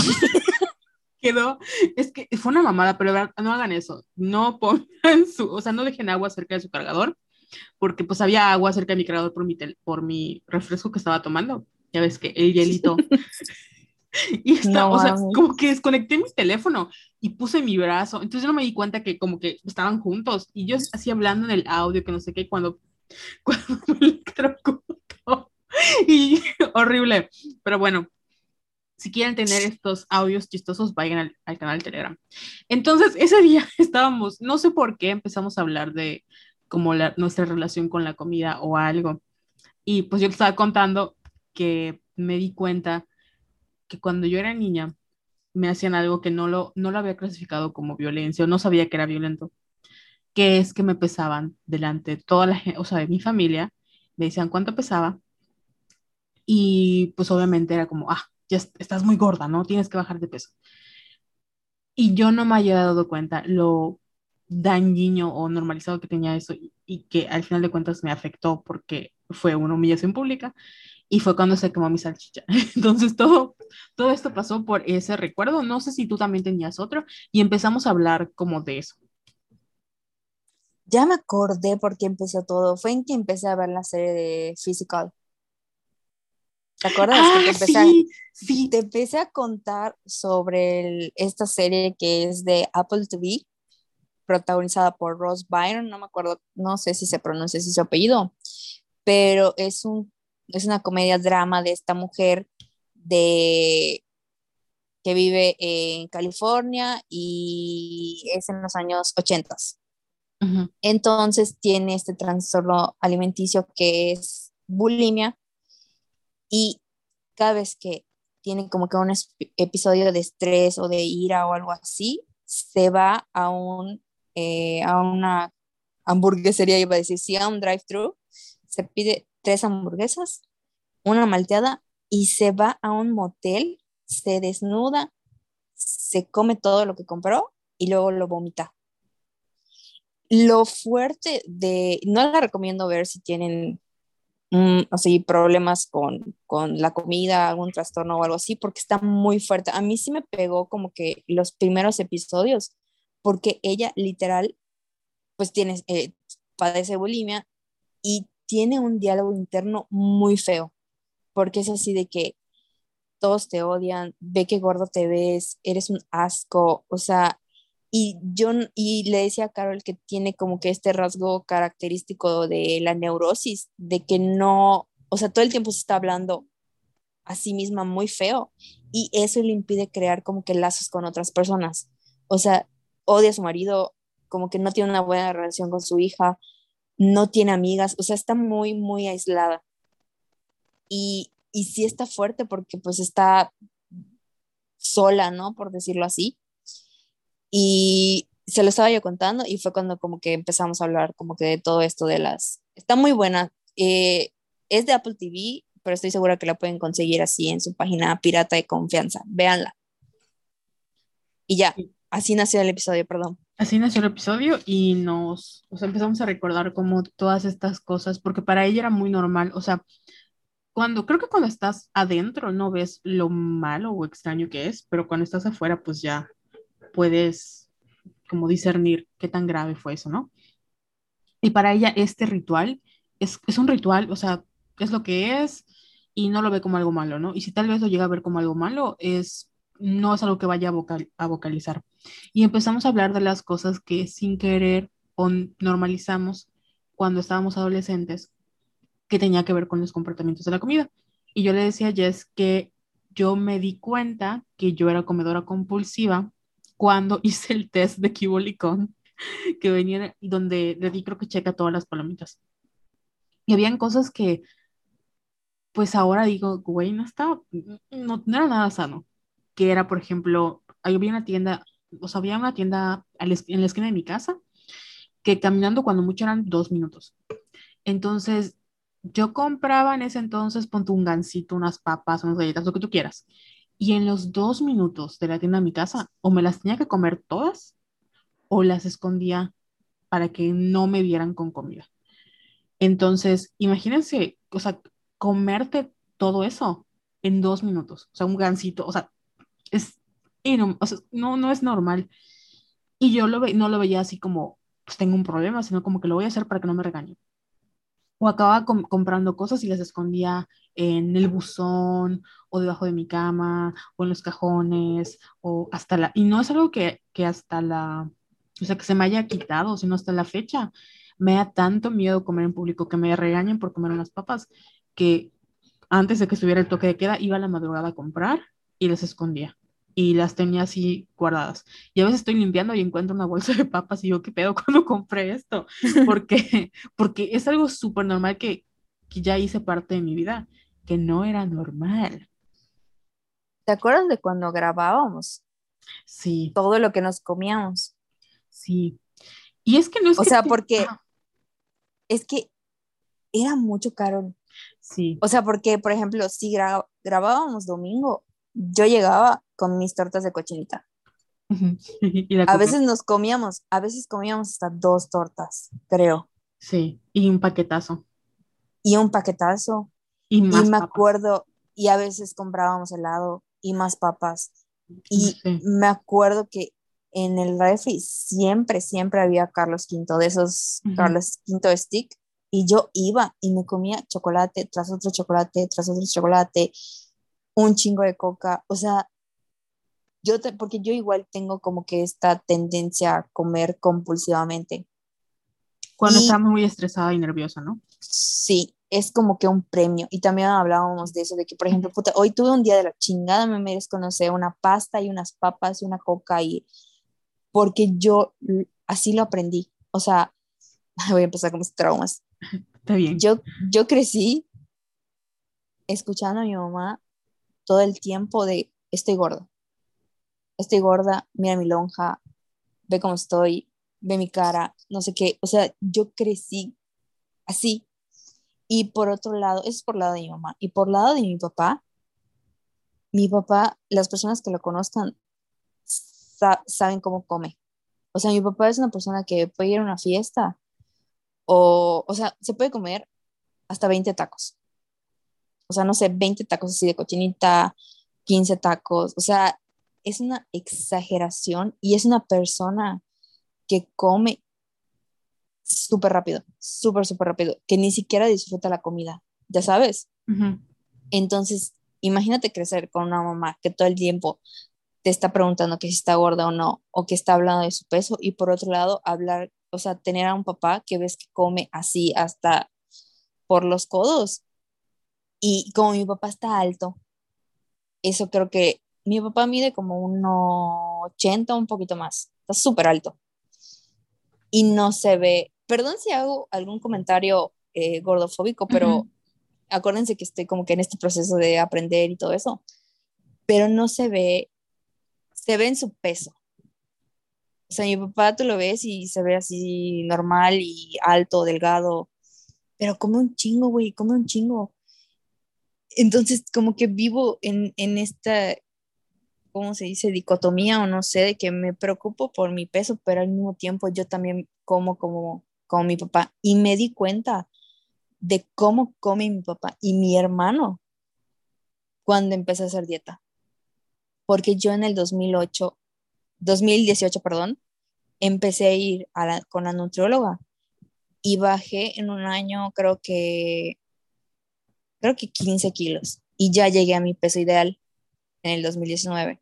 Entonces yo me acuerdo que, por ejemplo, los sábados cuando cenaba con mis papás, solo tenía como que derecho, por decirlo así, a comerme dos taquitos al pastor, cuando yo en realidad soy de comerme cinco o seis tacos.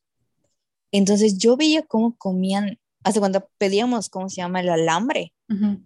o no sé, un kilo de pastor o algo así, y yo nada más me comía mis dos taquitos y los disfrutaba, güey, porque ya ves que la- las tortillitas que te dan así chiquititas, Sí. y yo disfrutaba mis dos taquitos y ellos ya se habían comido cinco tacos cada uno.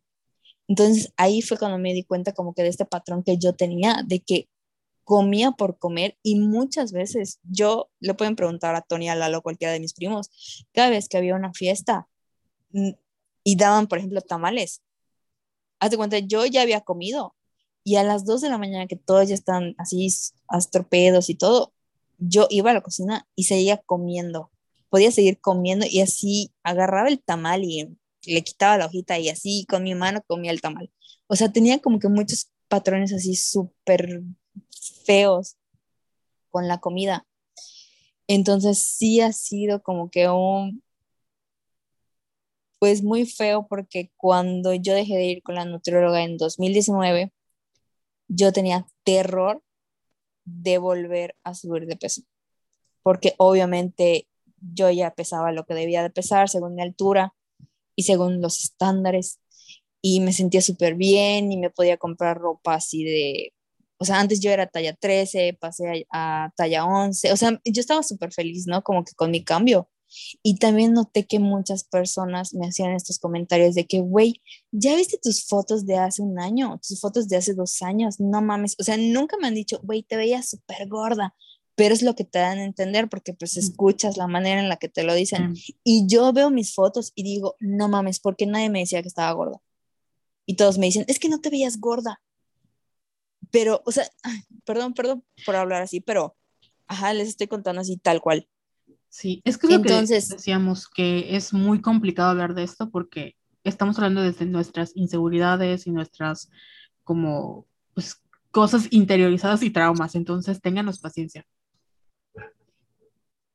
Igual otra cosa que me he dado cuenta es que, por ejemplo, yo jamás voy a juzgar a otra persona.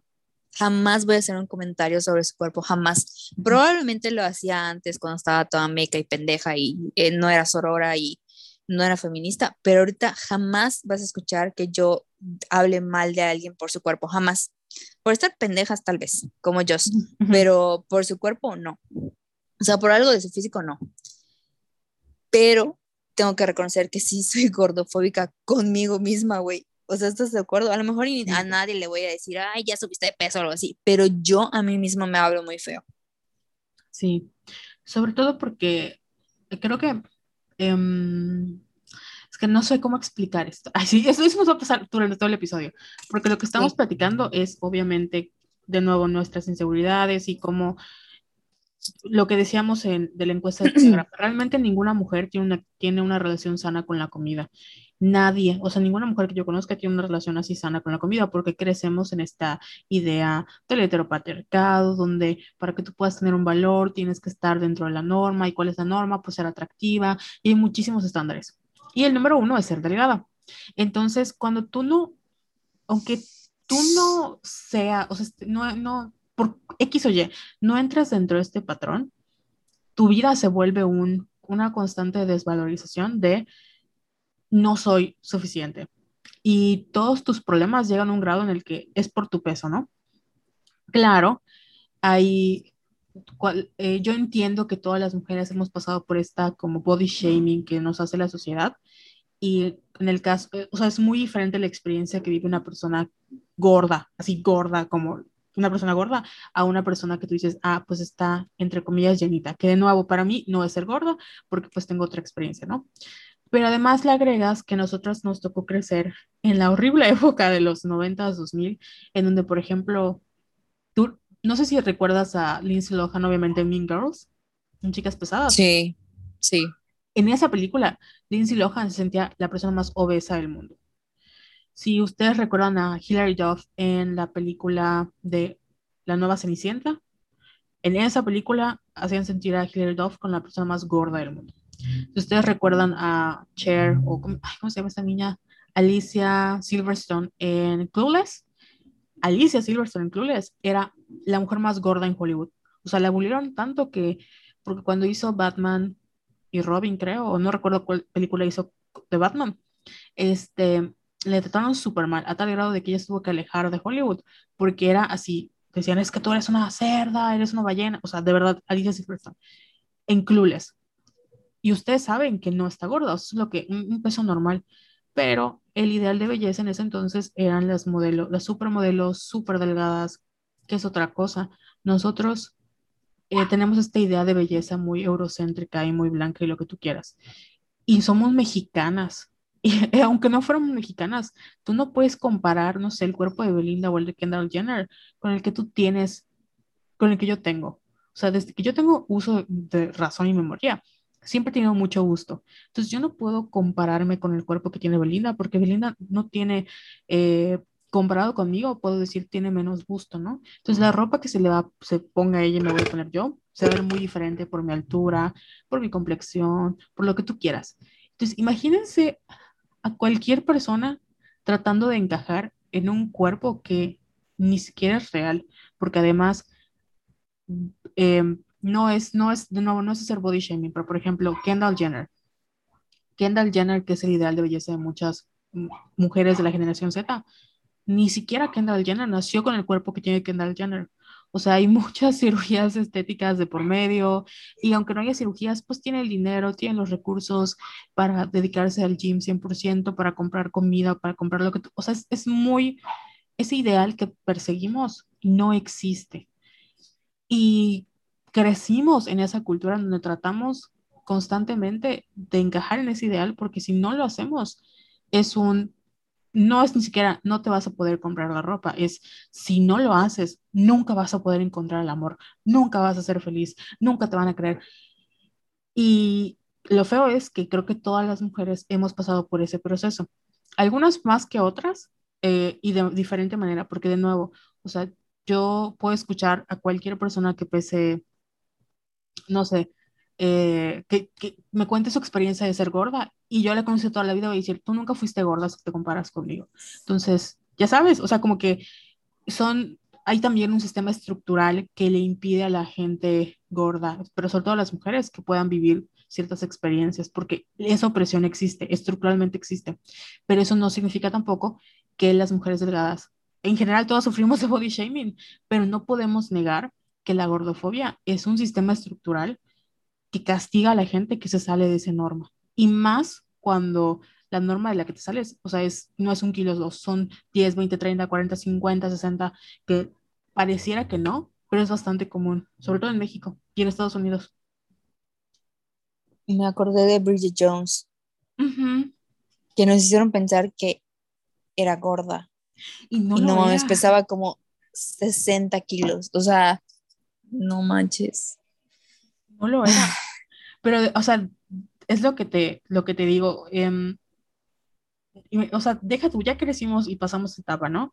Y ahora ya somos adultas, ya vamos y vimos el proceso de hacer dieta.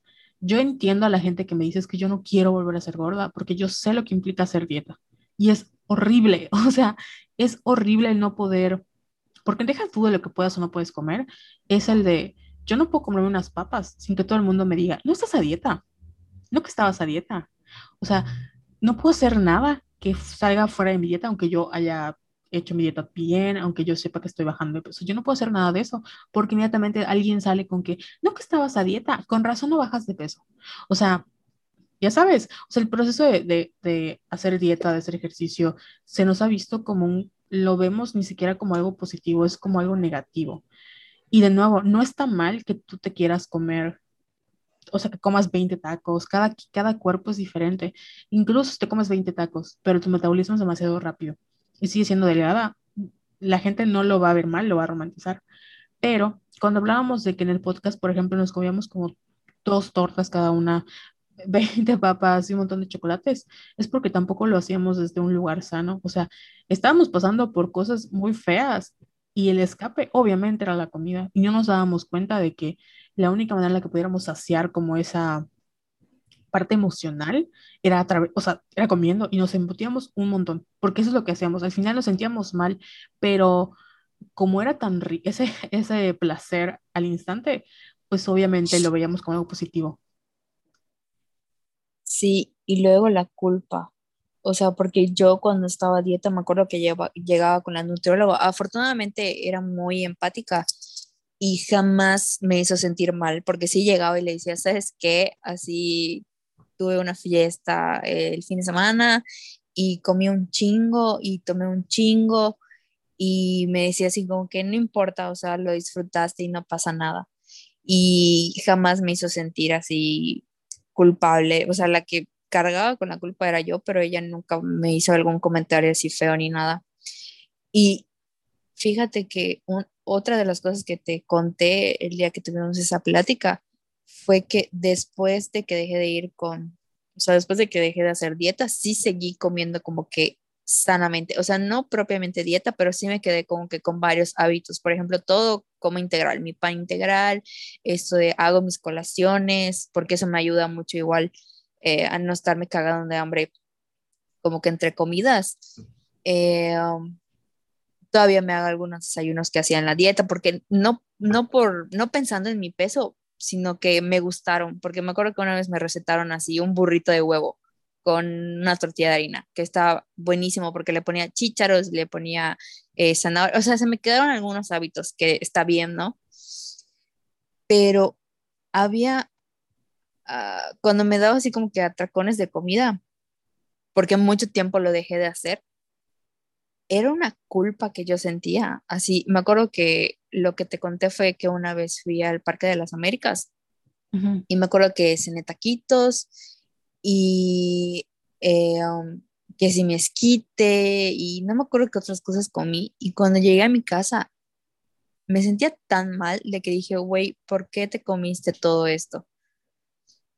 Y fui al baño y lo vomité. Entonces empecé a hacer estas cosas que yo dije, güey, esto no está bien, no está bien y no, no lo puedo seguir haciendo, o sea, no, no está bien.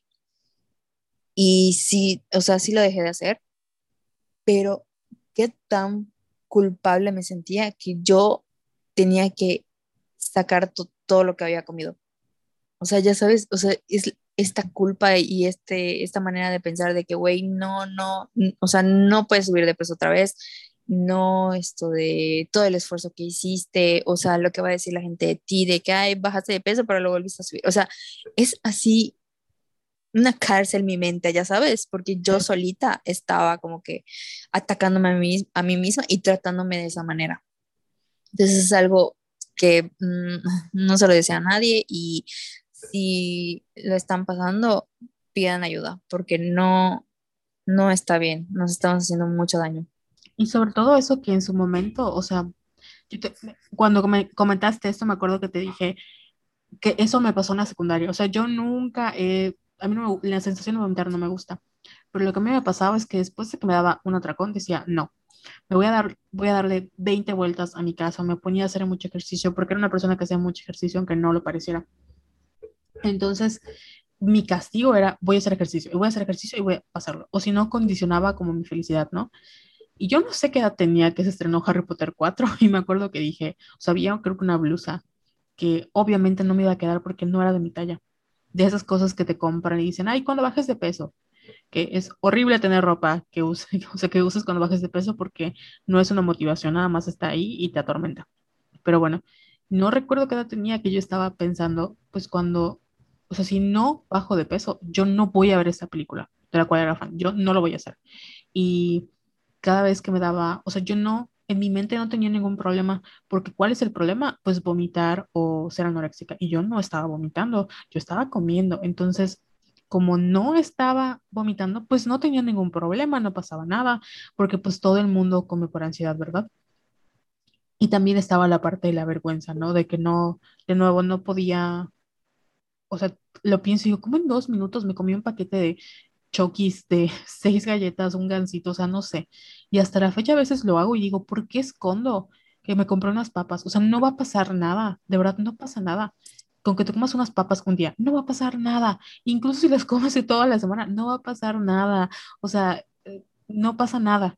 Es el miedo que tenemos de nuevo a subir de peso. ¿Por qué? Porque el bajar de peso o el peso sabemos lo que implica ser una persona gorda en la sociedad y nadie quiere ser tratada como una persona gorda en la sociedad. Esa es la realidad. Entonces, em, llega un punto en donde hasta tú solita te mientes porque crees que no tienes ningún problema, cuando en el fondo sabes que tienes un problema, pero pues no, si no vomito, no hago esto, no estoy mal, ya sabes. Sí, y sabes, ya te diste cuenta como que, o sea, mm, como que nos premiamos slash castigamos. Sí. O sea, por ejemplo, tuve un día muy malo, no sé, voy y me doy un atracón de comida. Y es este ciclo de que ya me di mi atracón y luego me voy a castigar porque me di este atracón y no va a volver a pasar. Pero lo vuelves a repetir Entonces es un ciclo así sin fin. Sí, y fíjate que yo te lo comenté cuando se quemó mi salchicha, de que hace creo que dos años o tres años compré un libro, no recuerdo el nombre, lo voy a buscar, pero tenía que ver con una persona que era comedora compulsiva y que había hecho muchas dietas y eso. Y me acuerdo que en su momento cuando leí decía que la comida lo usaba como un castigo. Y yo dije, güey, qué pendeja, ¿no? Porque, este, ¿cómo? O sea, yo no soy como tú porque tú usas la comida como castigo, yo lo uso como premio. O sea, yo no como porque me odie, yo como porque me encanta comer. Y ese es mi problema, o porque se siente rico, ese es mi problema. Y no me gustó, o sea, no me gustó la, la, lo que ella dijo para nada. Y me acuerdo que hasta dejé de leer el libro, no tuve a leer. Y años después me di cuenta, yendo a terapia, esta parte del castigo, porque creo que no lo he contado acá, pero como por ahí de, es que también es un tema, pero bueno, ahorita les cuento. El caso es que yo en estos momentos, por condiciones eh, médicas, estoy en un proceso de pérdida de peso. Pero también es como algo que luego les voy a contar. El caso es que yo me di cuenta que no me daba hambre, o sea, ya comía normal, comía lo menos, este, eh, pon tu desayunaba, almorzaba y cenaba, todo tranquilo. Y había momentos en donde yo insistía que tenía que comer de más. Y comía de más y me hacía muy mal, o sea, me, me daban, o sea, me estaba muriendo porque me daba así diarrea horrible, porque me daban ganas de vomitar, o sea, no, no, horrible, horrible, horrible. Y yo no entendía por qué, si ya sabía que estaba, o sea, que ya no, ya no me entraba, o de verdad ya estaba llena, no podía comer, ¿por qué lo seguía haciendo? Y ahí fue cuando entendía a qué se refería con el castigo. Porque hay un momento en el que tú sabes que ya estás llena, que ya no puedes más. O sea, eso ya no es. Y sigues comiendo. ¿Por qué? Porque es un. Dale, o sea, es una manera de castigarte. Si come, come, come, come, come, porque entonces si lo vas a hacer bien, haz, o sea, si lo quieres hacer, hazlo bien, ¿no? Y si vas a sufrir, pues sufre bien. Y si, eh, o sea, es, es, un castigo, ni siquiera sé cómo, como creo que ya no soy esa persona, ahí sí, ya no sé cómo, qué tan cosas feas te dices a ti misma que acabas lastimándote, porque yo sabía que al final, si comía de más, me iba a hacer mal. Y no me iba a hacer mal de que, ay, iba a dañar el esfuerzo. No, me iba a ir al baño a vomitar, me iba a sentir mal porque mi cuerpo lo iba a rechazar completamente. Y yo insistía en esta idea de que tenía que comer más. Y sí está feo porque, no, o sea, ¿cómo, cómo te castigas con algo que aparentemente es un premio? Creo que igual tiene que ver con la ansiedad, porque te digo, a mí me pasaba de que, por ejemplo, en las fiestas de mi familia, que siempre hay un chingo de comida, yo ya estaba llena, pero como veía que todavía la tenía a mi alcance y estaba ahí sentada, yo decía, no, es que todavía me entra un poco más.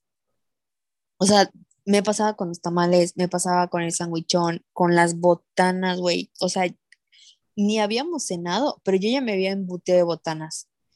Y luego cenaba a pesar de que yo ya estaba llena. Pero sí está, bueno, a mí me daba como que ansiedad, así que no, sí, sí, más comida, más comida, más disfrute, más, más, más, más, más. Entonces, es en parte como que ansiedad y en parte aprendido, porque mi papá tiene como que está, este, ¿cómo se llama? Este patrón también.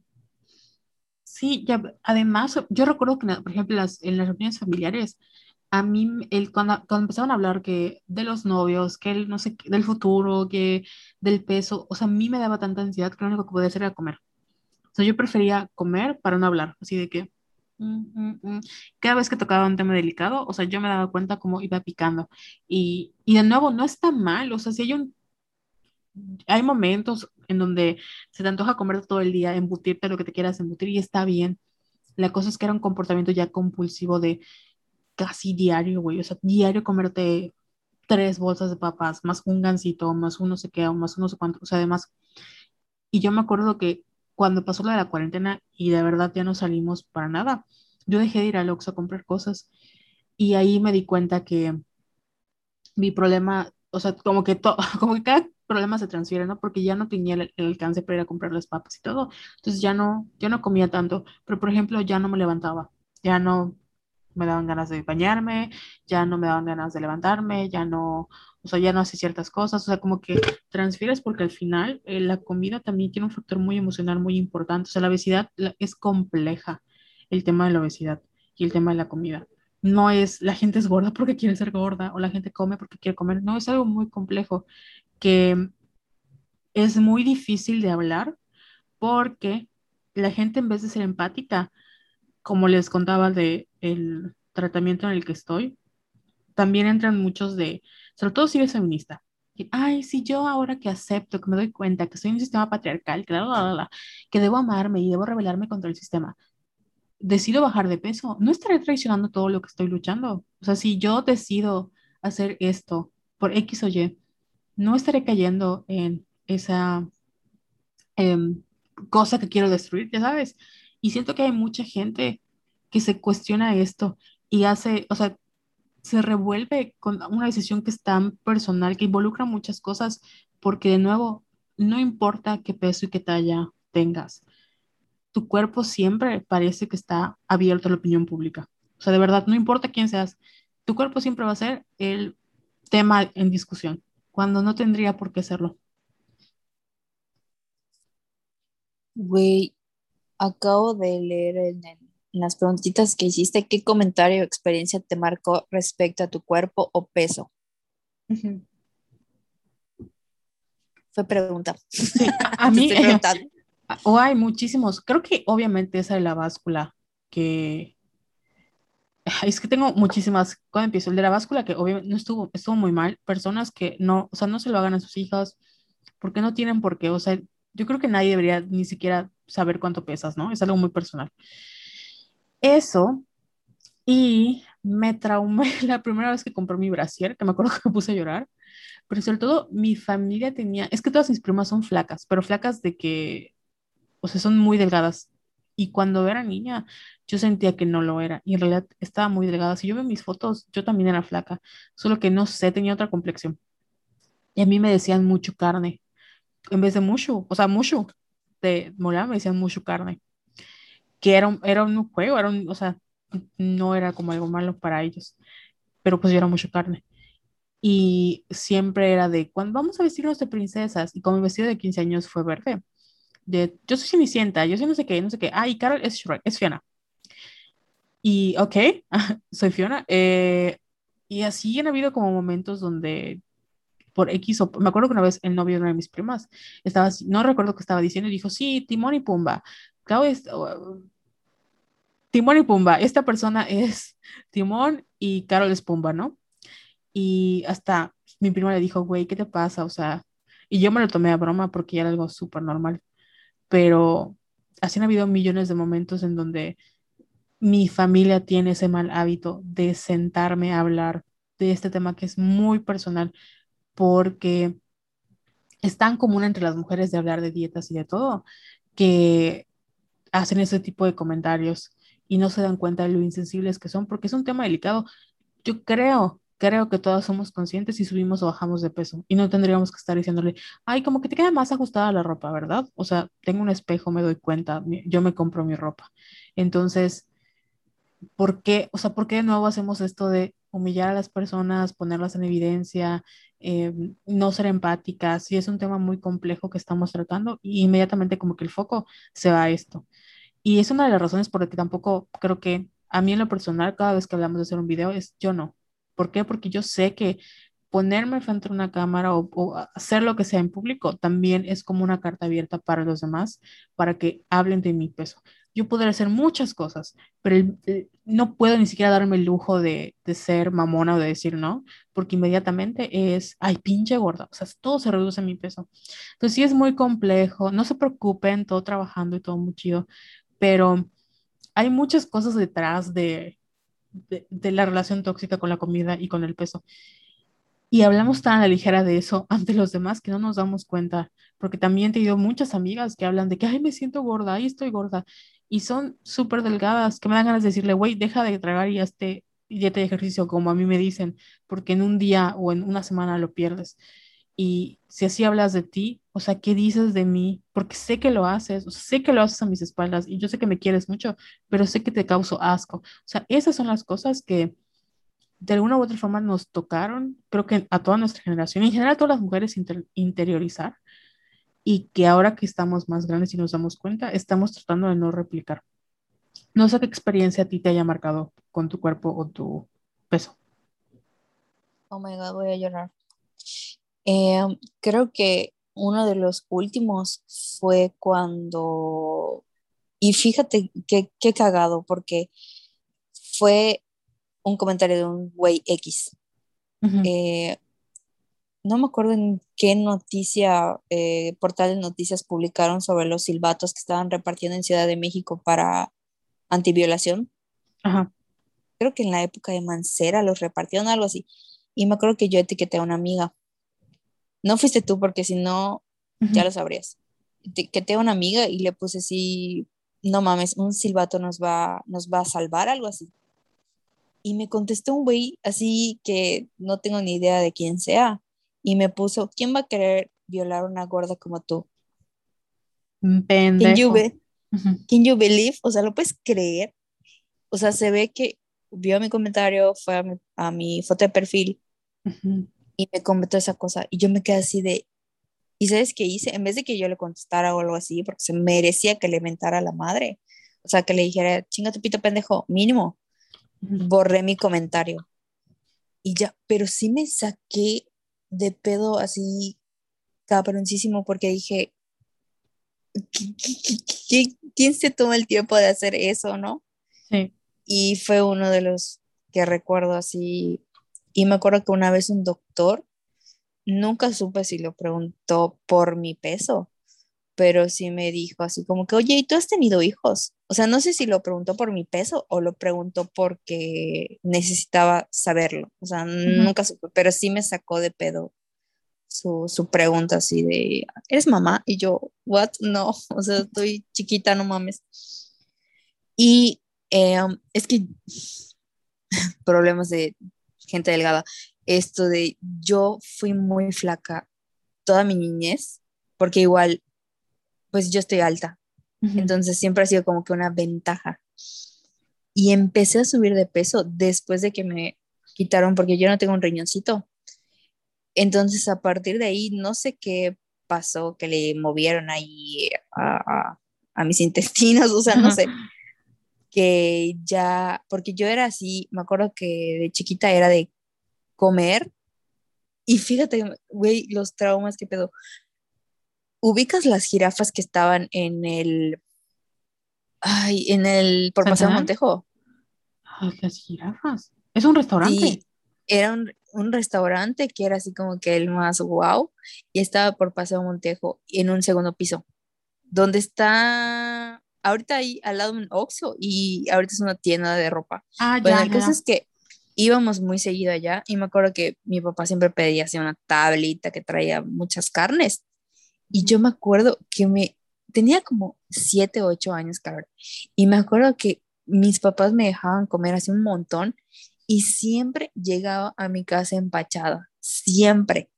¿Y sabes qué hacía? Como yo ya, yo ya sabía mi rutina así de que vamos a ir a cenar allá y voy a comer un chingo y cuando yo llegue a mi casa me voy a dormir, me va a dar la panza y nada me voy a voltear porque me acuerdo que me volteaba así y me vomitaba. Y yo ya sabía que mi mamá pues nada más lo iba a limpiar, me iban a regañar, me iban a dar una medicina y ya. Pero, o sea, te das cuenta que desde chiquita tenía como que este patrón de, ay, comer, comer, comer, comer, comer. Y luego, ah, pues X, ¿no?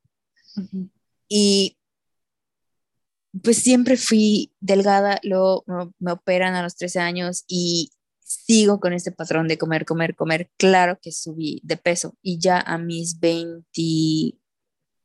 ¿Cuántos años tenía cuando era ¿Cuándo fue el 2019? No, 2018. Eh, 25. Ajá, 25, 26, perdón, no sé restar.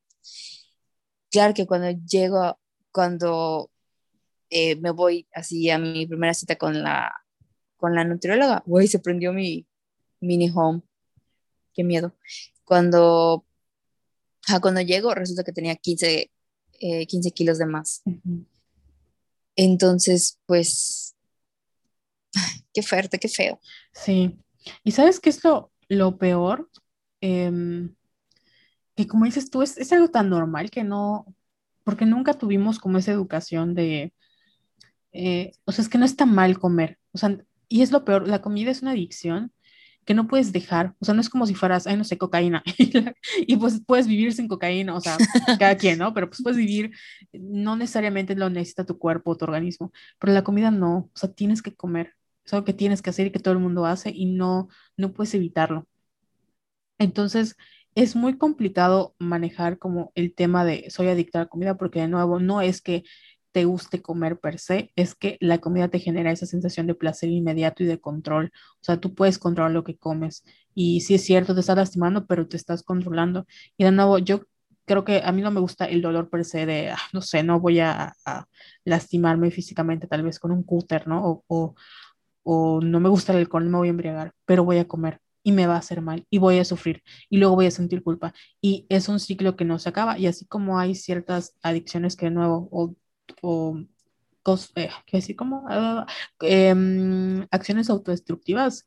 La comida se volvió para nosotras un método de autodestrucción y de autosabotaje porque te puedo apostar que tú ya estabas o en algún momento en, o sea, viendo bien tu dieta y, y como que en ese momento, no, por X o por Y, la rompías pero feo, o sea, no rompías de un día, sino le rompías una semana o le rompías sin mal, mal, mal, mal, y luego de nuevo es esta culpa porque de nuevo tenemos miedo a que las cosas salgan bien porque nunca estamos acostumbrados a pensar que las cosas pueden salir bien. Ya sabes. Sí, ya me puse triste. no, te, voy a contar. chistosas, porque la neta es que yo, en la primera dieta que hice, yo nunca hice dieta, este, hasta que entré como a la facultad, creo que mi segundo año, de, primer año de facultad, bajé mucho de peso. Y les, aquí es cuando voy a hablar de lo, lo peligroso que es seguir como estos métodos.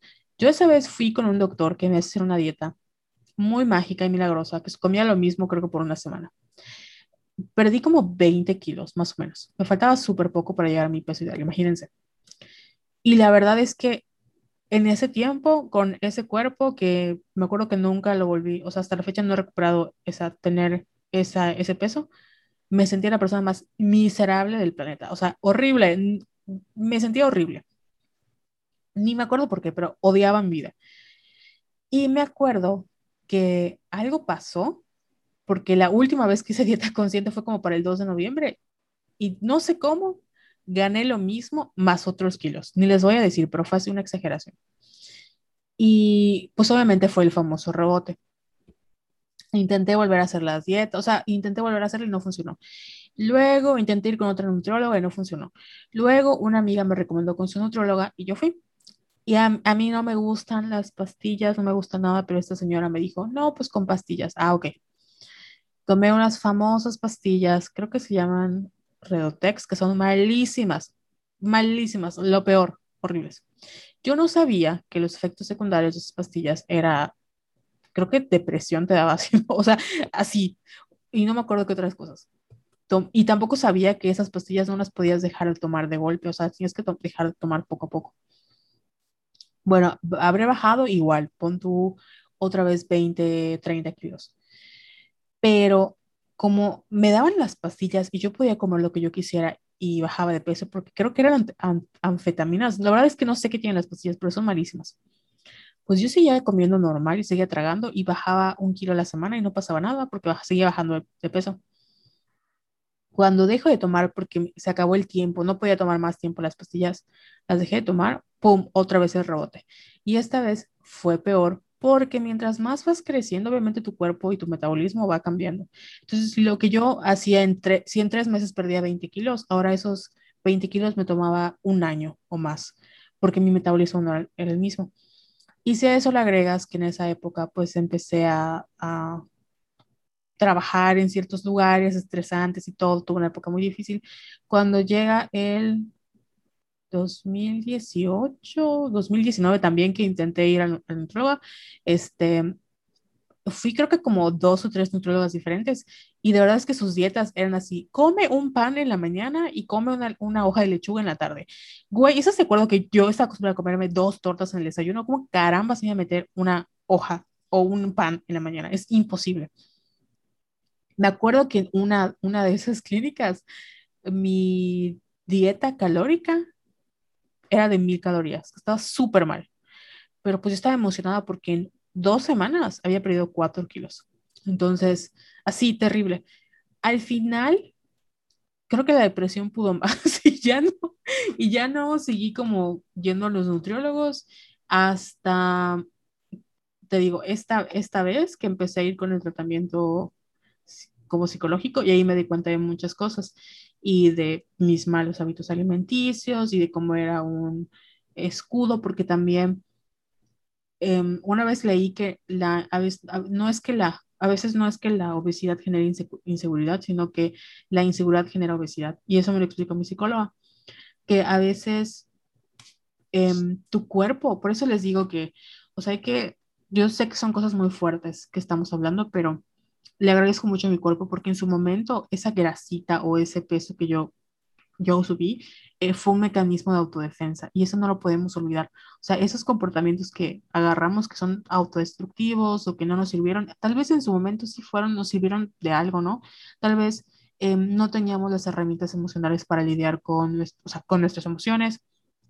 Eh, tal vez yo había sufrido por X o Y cosa y ese mecanismo de defensa de eh, no quiero que la gente me sexualice o no quiero que la gente se acerque o, quiero sentirme bien y la comida me lo otorga, fue un mecanismo de defensa. Pero llegó un momento en donde esos mecanismos de defensa ya no son de defensa, ya son autodestructivos. Y gracias a ir a terapia pude tener una mejor relación, no solo con, con la comida per se, sino con mi cuerpo también. Y no recuerdo, la verdad es que fue muy choqueante entender que yo nunca había sido feliz, incluso cuando estuviera súper delgada. Y hace unos días vi un tweet que decía, ni recuerdo qué decía el tweet, pero decía eso como de que las mujeres nunca, siempre están como pensando en o condicionando su felicidad a cuando ellas tengan como el cuerpo perfecto y, así, ¿no? Y es algo que yo me di cuenta en cuarentena. O sea, sigo a muchas eh, como fashion bloggers o activistas plus size. Y yo no puedo, o sea, yo entiendo que ella se les da increíble, pero yo no lo puedo hacer conmigo. O sea, yo no podría hacer eso porque en mi cabeza, aunque tengamos el mismo tipo de cuerpo, aunque tengamos la misma cara, no, no puedo, no puedo hacer esa, no, yo no puedo ser como ellos. Y a mí eso me costaba muchísimo porque yo decía, es que yo nunca, yo no estoy gorda, o sea, esto es, esto que, yo no estoy gorda, o sea, la palabra con no existía para mí la verdad, estaba pendeja porque sí estaba gorda, pero para mí no existía. Entonces, yo estoy así, pero va a pasar. O sea, yo soy delgada, o sea, yo voy a bajar de peso y esto es un pasatiempo, ¿no? O sea, esto es un estado pasajero. Y luego lo revelación, la revelación fue, bueno, ¿y si nunca bajo de peso? O sea, realmente la gente que me rodea me va a dejar de querer si no bajo de peso, o realmente voy a condicionar mi felicidad si no bajo de peso, o sea, toda mi vida está esperando hasta que el momento que yo baje de peso. Y si nunca bajo de peso, o sea, y si nunca, no sé, tengo un problema médico, o sea, y si nunca lo hago, entonces nunca voy a disfrutar mi vida porque pues, no bajé de peso. Oh my God, tus reflexiones siempre tan profundas que me hacen llorar.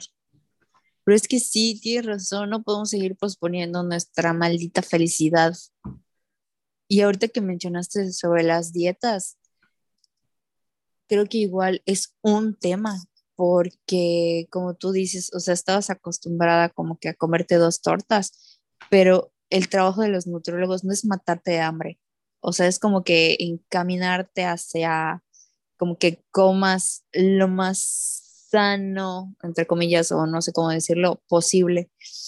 Entonces sí está muy cabrón que hay muchos nutriólogos que son ser empáticos y que no están capacitados como para como para buscar un plan alimenticio que, que te acomode, con el que te sientas a gusto y que no te mate de hambre sobre todo. Yo estoy agradecida con, con el de arriba porque te digo que mi nutrióloga a veces yo llegaba y le decía, es que, es que en las tardes me da mucho antojo de comer o chocolates o papitas o algo así y me empezó a meter como que palomitas en mis colaciones. Y me decía, ¿te puedes comer un chocolate Carlos V? Y yo, ¿qué? me dice, sí, uno eh, eh, sin azúcar. Y hasta dos a la semana. Entonces, ese tipo de cosas como que me ayudaron un montón a que yo no odiara mis dietas. Y siempre era así de que puedes comer esto de pollo o res y te puedes comer hasta tres tortillas y, o sea, era como que muy, eh, no permisiva, pero ella siempre como que buscaba las mejores opciones para que yo me sintiera cómoda y eso era lo que a mí me gustaba de ella. Porque yo veía otras dietas de que, por ejemplo, no sé, cómete salmón o atún para empezar, güey, el salmón está carísimo, qué pedo. Y o cómete atún con eh, no sé qué, o sea, cosas como que muy raras, cosas como que, que hasta te dan huevo a preparar. Ah, porque yo igual le decía a mi nutrólogo, ¿sabes qué? Yo no cocino. O sea, yo no cocino, no me pongas así cosas súper elaboradas porque no lo voy a hacer. Y de verdad siempre ella buscaba así cosas como que súper sencillas y ricas, porque me acuerdo que una vez me dio, yo no sabía que podía saltear champiñones con queso Oaxaca, Oaxaca, Oaxaca, Oaxaca, Oaxaca, y comerme tres, tres tacos de cena y mi gelatina, porque le decía, ¿sabes qué? En las noches siento que me estoy muriendo de hambre y me decía, pues, ¿sabes qué? Cómete una gelatina. Y ya, o sea, como que ella me acomodaba todo y de verdad fui un año y, y creo que por eso no tuve eh, rebote después, porque además de que me seguí más o menos cuidando, sí, como que bajé de peso así, como que de poquito en poquito, de poquito en poquito. O sea, no lo sentí así terrorífico, ni no tuve una experiencia desagradable. Sí me daba mis atracones y sí me ponía así medio crazy algunos fines de semana, pero aún así no, no fue algo así traumático, ya sabes, afortunadamente. Y también, ahí voy a quemar a, bueno, no voy a decir su nombre, pero conozco a una persona que ha ido igual así un montón de dietas, pero a mí no me gusta, por ejemplo, cuando te ponen lo de ay, no me acuerdo cómo se llama este tratamiento, lo que te pones en tus orejitas. Ah, las, ay, la de la acupuntura. Ajá. Y, o sea, es la acupuntura más dietas, pero así extremas, güey. Así de que vas a comer sopa de pollo y ya. Y en la mañana, no sé, como tú dices, así un pedazo de lechuga. Y en la noche, queso panela con jamón, así. O sea, son dietas que... Mm, son insostenibles. Así, o sea, porque te vas a morir de hambre, vas a estar de mal humor, las vas a odiar y luego al final son las que te causan rebote. O sea, para terminar de chingar te, te causan rebote porque no... Todavía no entiendo muy bien eso de rebote, pero son las que más te luego subes más de peso más rápido. Entonces, por favor, no hagan eso, o sea, siempre vayan como que con nutriólogas con las que se sientan así súper cómodas, que las escuchen, que sean empáticas, porque eh, por desgracia, esto de, hay muchos como que nutriólogos que son así súper, que te matan de hambre y pues no, no es el caso. Sí, que me recordaste al, al, de Arias Terrón que hablamos en el episodio pasado de Bárbara de Regil y justo cuando terminamos de grabar nos dimos cuenta que era gordofóbico. Entonces, así como lo defendimos y cancelado. Pero es que es eso, el, o sea, son dietas insostenibles y que piden em, resultados o metas no realistas. Porque algo que he aprendido es que, que antes, y fíjate que te lo platiqué como en privado, que también me di cuenta que yo me rodeaba de personas que ejercían esa presión, o sea, deja toda familia, sino de amigos, que ahora que lo pienso, nunca podía hablar con ellas de esa, de, de, nada que no involucre mi peso. O sea, siempre era, siempre que las veía estaban haciendo dieta, siempre que las veía estaban haciendo ejercicio, siempre me preguntaban, o, siempre, o sea, siempre, siempre, siempre. Y no, o sea, no había como que más allá de, de eso.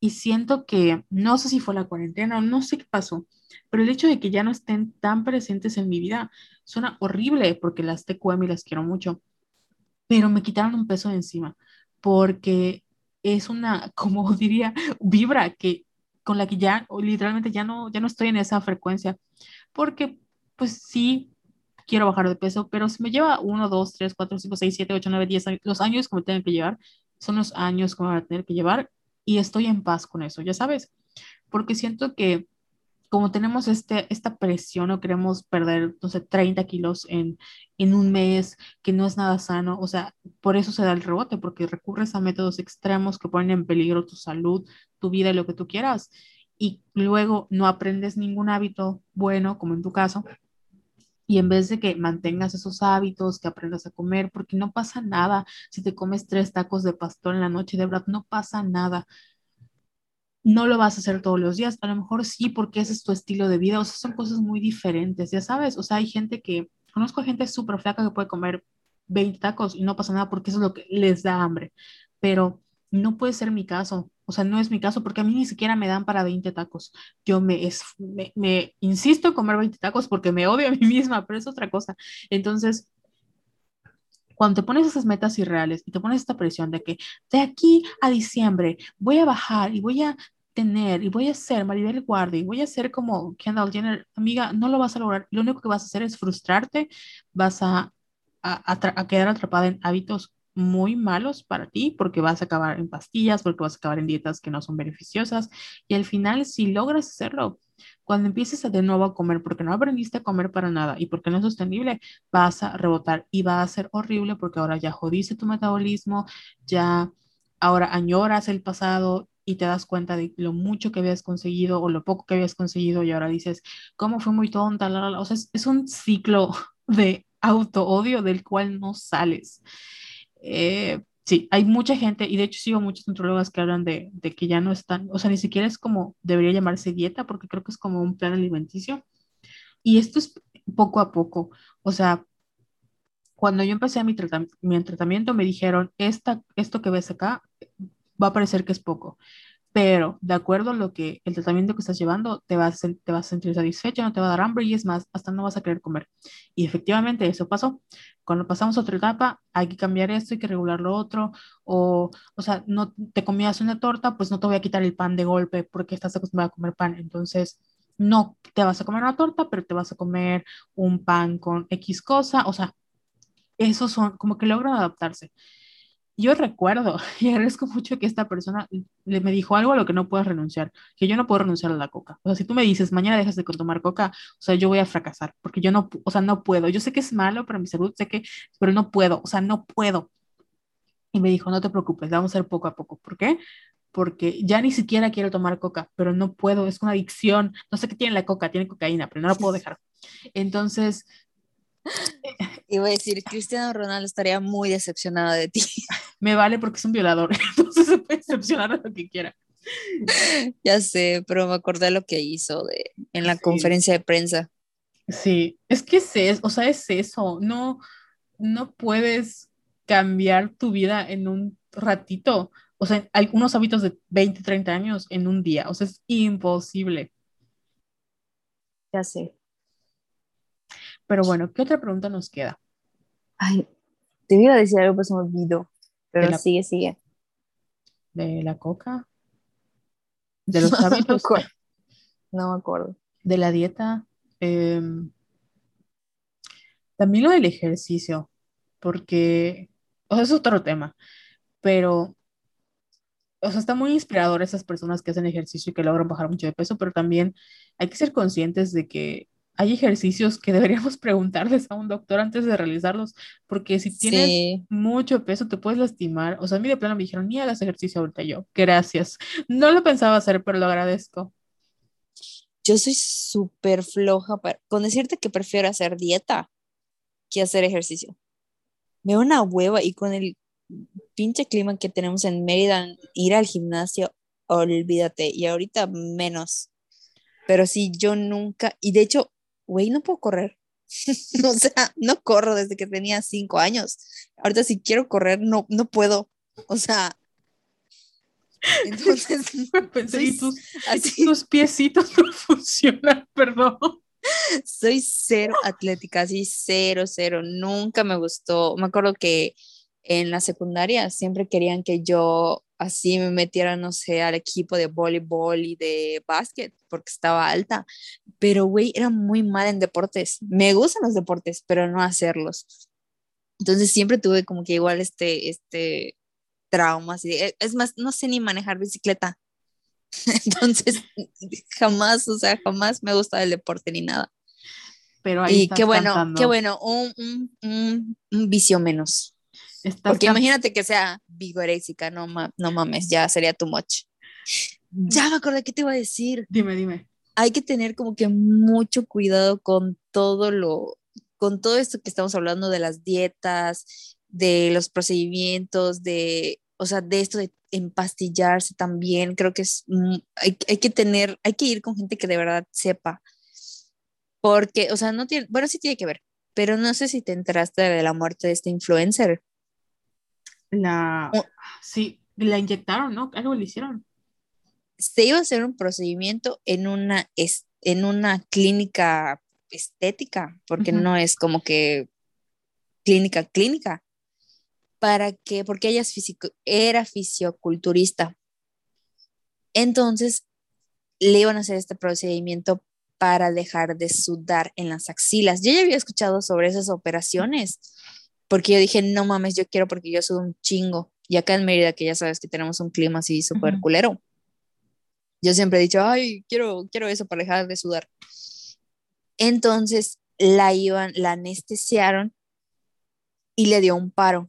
Obviamente a la clínica, al no estar, es que no es clínica, tienes un, sí es como una clínica estética, algo así. Eh, al no estar ellos preparados, porque no es un hospital, creo que se tardaron en llamar a una ambulancia y cuando llegó la ambulancia, pues la chica falleció. Entonces, ahorita pues hay, hay todo un pedo porque esta clínica está metida en un problema, o sea, se le murió una paciente por un procedimiento estético, güey. Pero el pedo fue la anestesia y ellos están escudando de que ella, ella tomó esto de, ¿cómo se llama? Esteroides. Ajá.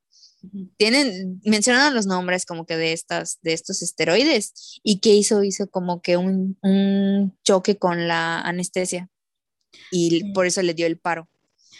Bueno, un desmadre. El caso es que imagina, imagínate morirte por algo que, o sea, que jamás se te cruzó en la mente que, que te podías morir por eso. O sea, porque era un procedimiento, o sí, perdón, pero era pendejo. O sea, ya sabes, porque nada más era para que le quitaran las células estas que te hacen sudar y ya y tenía 23 años, o sea, toda una vida por delante y pasa esta desgracia. Entonces hay que tener como que súper cuidado con cualquier procedimiento estético, con las dietas, con las personas a las que acudimos para hacer estos procedimientos. Eh, no tomen pastillas para bajar de peso, o sea, traten de que es súper válido que quieran bajar, es súper válido que quieran como que empezar esta vida de bienestar y todo esto, pero tenemos que tener súper, súper cuidado. Igual me acordé de una persona que tomaba pastillas, una persona cercana a mí que tomaba pastillas. Eh, no me acuerdo cómo se llaman, pero son las que, por ejemplo, las estás tomando y apenas comes algo de grasa, estás yendo al baño. Ah, ya sé cuáles son. No sé el nombre, pero sí, sí Pero, güey, o sea, a mí me preocupaba esta persona porque las tomaba todos los días. Y, güey, era una cosa así de que no podía ni comerme unas papas porque enseguida iba al baño a hacer popó.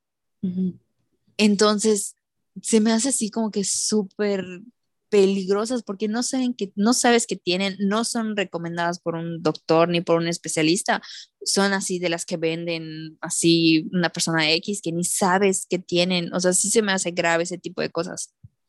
Y además, o sea, al final de todo, en general las pastillas eh, dejan secuelas, o sea, tanto medicinas o, o sea, no solo para bajar de peso en general, por eso creo que te recomiendo más el paracetamol, porque creo que tienen, sí, causa cierto efecto en tu hígado eh, el tomar muchas pastillas.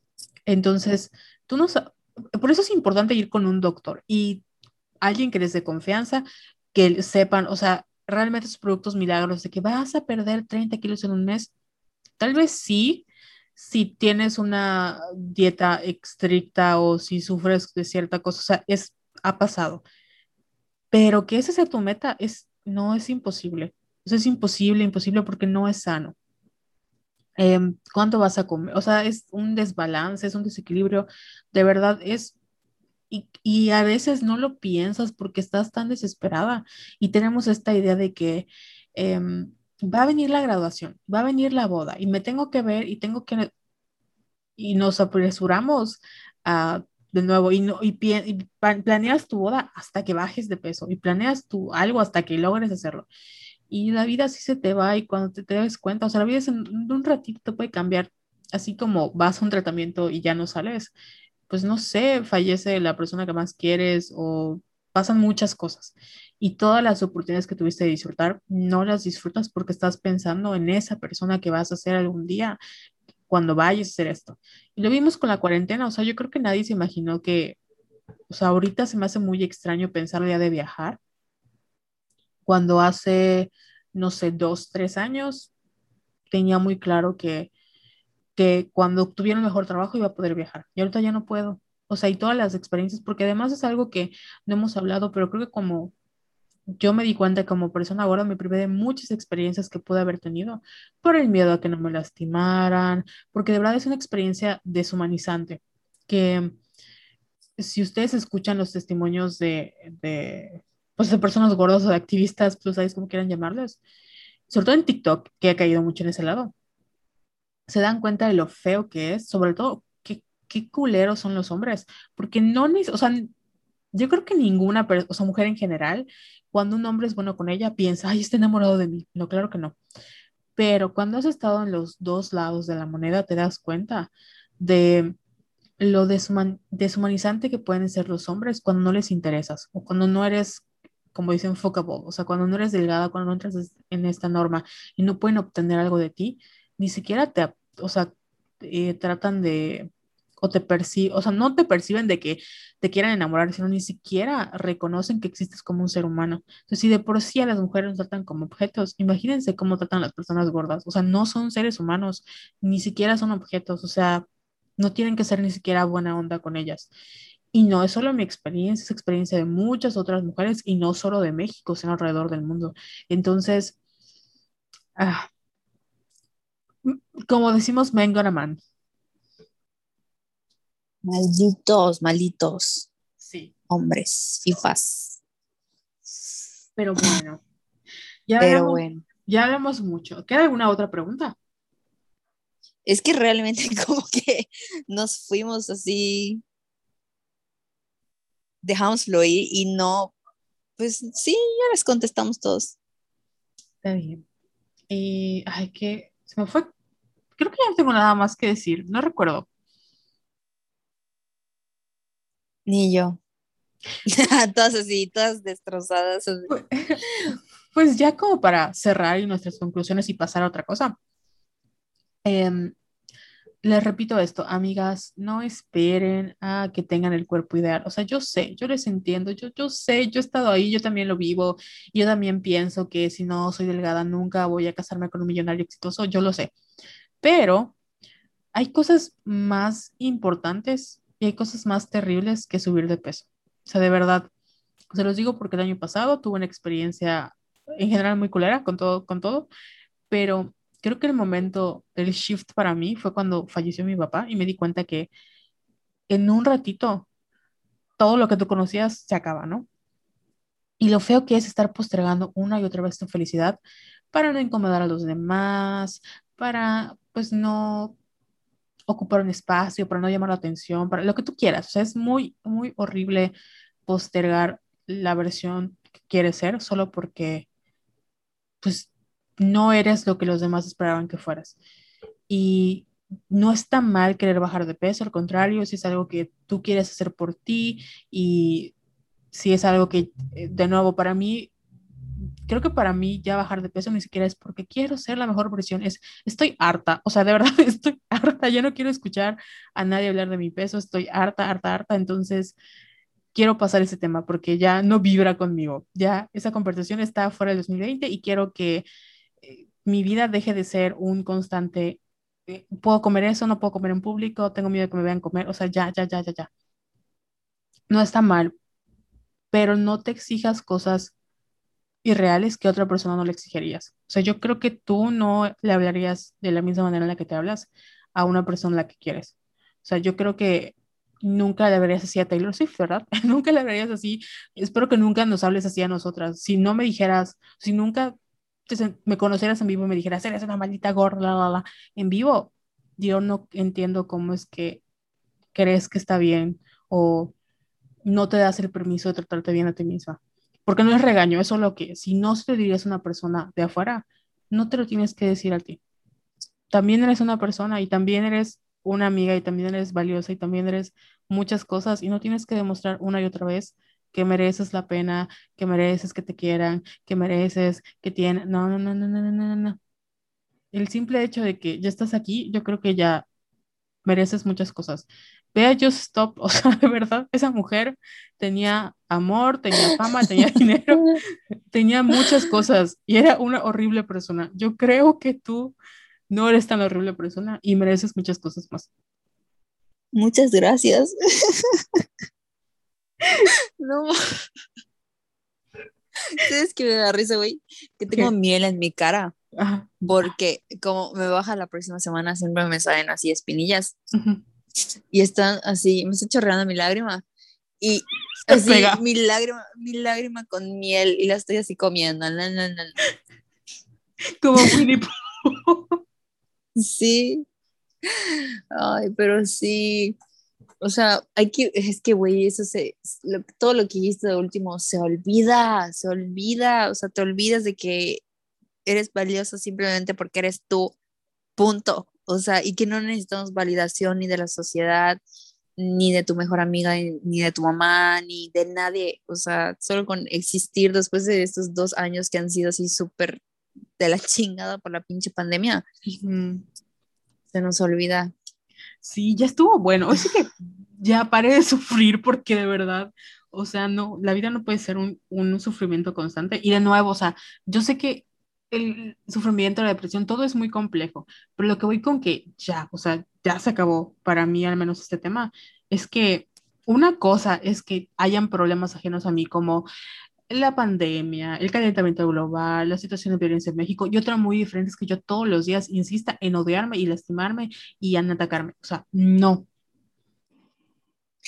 Así me imaginé, o sea, me imaginé a ti diciéndote, se te acabó tu pendeja. Es en el espejo. Ay, es acabó tu pendeja, pendeja. Además, como soy Acuario y Aries me aburre, entonces ya es como, ya estoy aburrida de este tema. Next. Ay, sí, güey. Algo iba a decir, pero se me olvidó. Ah, bueno, ¿qué has visto? como ya para acabar con el tema, ¿alguna conclusión que quieras? Darts. Eh, las quiero mucho. Si necesitan ayuda, pidan ayuda. Y si quieren que les recomiende a la nutrióloga con la que iba, me pueden escribir. Y por favor, no se maten de hambre. Es lo único que les puedo así pedir. No se maten de hambre, no vale la pena estoy de acuerdo en que quieran bajar de peso, en que quieran tener una vida saludable, como ustedes le quieran llamar, por la razón que quieran. Pero tengan nada más mucho cuidado y encuentren a alguien con quien se sientan cómodas, que sean empáticas y que no las mate de hambre, porque sí hay dietas buenas o plan, bueno, no voy a decir dietas, sí hay planes alimenticios bastante buenos que con los que se van a sentir así tranquilas y acuérdense que es todo un proceso, o sea, no van a bajar de peso, como dice Carol, no se pongan metas irreales, o sea, todo a su tiempo, eh, manténganse presentes, tranquilas, en paz y estoy segura que lo van a poder lograr. Sí. Y sobre todo que todo pasa, nada es eventual, entonces, y de verdad la gente que se burla de tu cuerpo en pleno 2021 es porque tienen caca en el cerebro y no mamen, sí, o sea, ya eso no lo vamos a permitir. Ya no se mm. habla de cuerpos ajenos, ya, o sea, eso no se permite. No, no, no, no, no, no, no.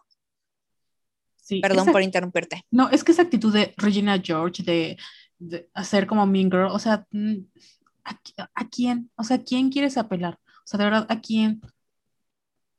No. Bye. Cancelado. Sí, bye. Así, literal, adiós, Popo. Bye. Y bueno, ya, ya aquí, si ya se perdieron estas tres horas de, de problemas alimenticios, ya regresamos a nuestra programación habitual. Ya se acaba el tema de la comida. Y ahora sí me puedes contar qué es lo que has visto, cómo te ha ido, algo para despedirnos amenamente para la gente que no nos escuchó. No sé si ya hablé de Ted Lasso aquí. Mm, hablaste en el grupo de Telegram. Y me lo dijiste a mí. empecé a ver Ted Lasso, pero no me acuerdo si... Bueno, lo voy a volver a repetir, perdón. Vi Ted Lasso, que es como que la serie que necesitaba en 2021, porque yo puse en el canal de Telegram que me dio como que I'm with the night vibes, porque es como que esta serie así toda bonita, eh, sobre ser positivo, sobre no importa las cosas feas que te pasen siempre al final, o sea, al final del túnel hay luz, o sea, es como que este personaje es súper, súper, súper amoroso y lo amo, lo amo mucho. Y um, vi Ted vi la de Physical, que ya hablé de ella. Las dos son de Apple TV, pero las pueden encontrar en su... De hecho, ya me toca cancelar el Apple TV porque me lo regalaron un año y ya, ya pasó el año. Así que voy a empezar a verlas así en mi página pirata de confianza. ¿Qué otra cosa vi? Ay, se me olvidó. Sigo viendo High School Musical, The Musical, The Series. Así, fan de Olivia Rodrigo. Güey, ¿sabes qué mal me cae este niño? Joshua Bassett, o sea, el que, el, su exnovio. ¿Pero por qué te cae mal? ¿Por la serie o porque...? Me, me cae mal su personaje en la serie, me cae mal él en la vida real por todo lo que le hizo Olivia, y me cae peor porque siento que se parece a Tom Holland. De hecho, hacen un chiste en la serie, así de que esta muchacha que se parece a Tom Holland, yo lo sabía, sabía que sí se parece, y yo no sé por qué me cae mal Tom Holland, no me ha hecho nada, o sea, no es mi amigo personal, o sea, no, nunca he visto que haga como que algo malo como otras celebridades, yo sé, no, me cae mal, me cae mal su cara de feto, no, o sea, no sé, no sé. Te entiendo porque a mí también no los, es que yo no le veo lo guapo, sí, no, no entiendo. Nos cae mal a los dos, a, las dos, y, pero no sé por qué. No sé qué tiene, o sea, a lo mejor contigo porque eres Sagitario y eres Géminis, como que tal vez son opuestos. pero es que no sé qué tiene, de verdad, yo lo veo y cada vez que dicen, toma Holland para Milo Touch en Atlantis, es no, no me arruines, no me lo arruines, por favor, no. Ya sé. Oye, pero ¿te ha pasado con otra celebridad que lo veas y te cague? O sea, Scarlett, Scarlett, Johansson no la, no la tolero. ya sé. ¿Neta? Y, y, sabes qué, le he intentado, o sea, por ejemplo, la película de em, A él no le gustas tanto, me gusta mucho. Y yo decía, a lo mejor es por el personaje de Scarlett Johansson, o sea, el papel que hizo no me gustó, pero no da paso en ninguna película.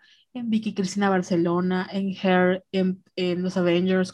de hecho, voy a ver Black Widow, que la pueden ver en Disney Plus o verla en su sitio Pierta de Confianza.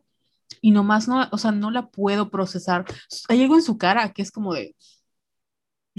No, no sé, me, me molesta y no, no tendría por qué, pero me molesta. A mí, ¿sabes quién otro me ya no me caga tanto como Tom Holland, pero igual no lo pasaba. No puedo. Ryan, Reynolds. Ah, también. Me cae muy mal ese güey. ¿Sabes? Es que hace una película, no me acuerdo, cuando estaba así empezando su carrera, que tiene cara de estúpido, que me caía muy mal. Y ya por Deadpool como que más o menos lo paso, pero no, no me termina de agradar ese güey, no sé por qué. No es la de donde él era un gordito y luego baja mucho de peso. Ay, no me acuerdo.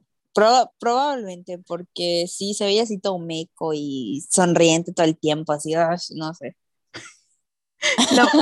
La, única, me choca su felicidad. La única película que me agrada de él es la de la propuesta, pero en general a mí no me gusta. Ni la he visto, con eso te digo todo. No, estoy tratando de pensar en otra persona, pero no. Sí, Tom Creo que igual te cagaba, te cagaba Jennifer Lawrence y yo la amaba. Ah, pero es que me empezó a caer mal. O sea, me caía muy bien y luego como que me empezó a caer mal y, y ya. Pero no, o sea, la veo y no me genera nada como Tom Holland. De verdad es un odio racional que lo veo y es de. Yo sé. ¿Por, qué, ¿Por qué eres famoso?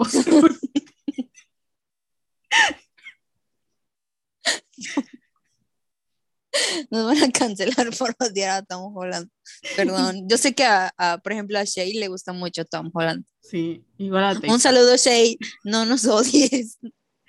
Ah, igual a la Tei Patria. Sí, a Lorna sé que le gusta Tom Holland. Pero es que es eso, no, creo que porque no es como el galán de nuestra generación. Ya sabes, porque, o sea, para nosotras, pues, Jake Gyllenhaal, eh, Tom Hiddleston. Ándale, o sea, como que ellos que están de Patel, que están más grandecitos, pues sí, pero veo a Tom Holland y es un feto, o sea, si me tiene 15 años, te lo creo. Ya sé, pero bueno, esperamos que sea muy feliz con Zendaya y que duren mucho y que tengan hijos. y que no se parezcan cerca de nosotros, por favor. No. Ay. ¿Y qué estaba diciendo antes de ponerme a hablar mal de Tom Holland? De Ted Lasso, que es Ah, la Ted serie. Lasso, eh, Be Physical, y empecé a ver, ay, ¿cómo se llama? Se me olvidó, es una serie de Prime. La del fin del mundo que me dijiste. No, no, no, no. Ay, La de Them. no, no, no, no, espérame, lo voy a buscar porque no, no puede ser que se me haya olvidado. Ya estoy en la tercera temporada. The Man in the High Castle. O sea, el hombre en el castillo. Alto. es, es eh, trata sobre qué hubiera pasado si Alemania hubiera ganado la guerra mundial. Que no sé, no me acuerdo qué guerra es, no me pregunten. La guerra de, o sea, la, la Alemania de Hitler. La ¿Fue la primera o la segunda? Dios. Pues no sé cómo pasé la prepa. No mames. O sea, así tú me preguntas sobre las guerras mundiales y no tengo ni puta idea. Solo sé que, eh, o sea, está padre porque eh, te muestran qué hubiera pasado si hubiera ganado Hitler y Japón. Ajá. Y ya. o sea, está padre. No voy a contar todo lo demás porque es spoiler, pero está buena, está buena, está buena, está interesante. Si les gustó eh, Dark, porque habla- trata sobre, eh, ¿cómo se llama? Mundos alternos y viajes en el tiempo y si les gusta todo este tema de la Alemania nazi y todo eso, pues les va a gustar. Está chida, está chida. Ok. Y ya. Y ya. No, ¿Y tú viste Luca entonces este fin de semana o el pasado? Cuando se estrenó, no me acuerdo, pero está muy bonita. O sea, a mí sí me gustó muchísimo. Yo no la he visto, pero la voy a ver. Lo que pasa es que como que, bueno, no sé si, si a ti te pase, pero a mí me cuesta mucho trabajo ver cosas nuevas. Mm, más o menos. O sea, como que es... Pero es que tú, es que Ajá.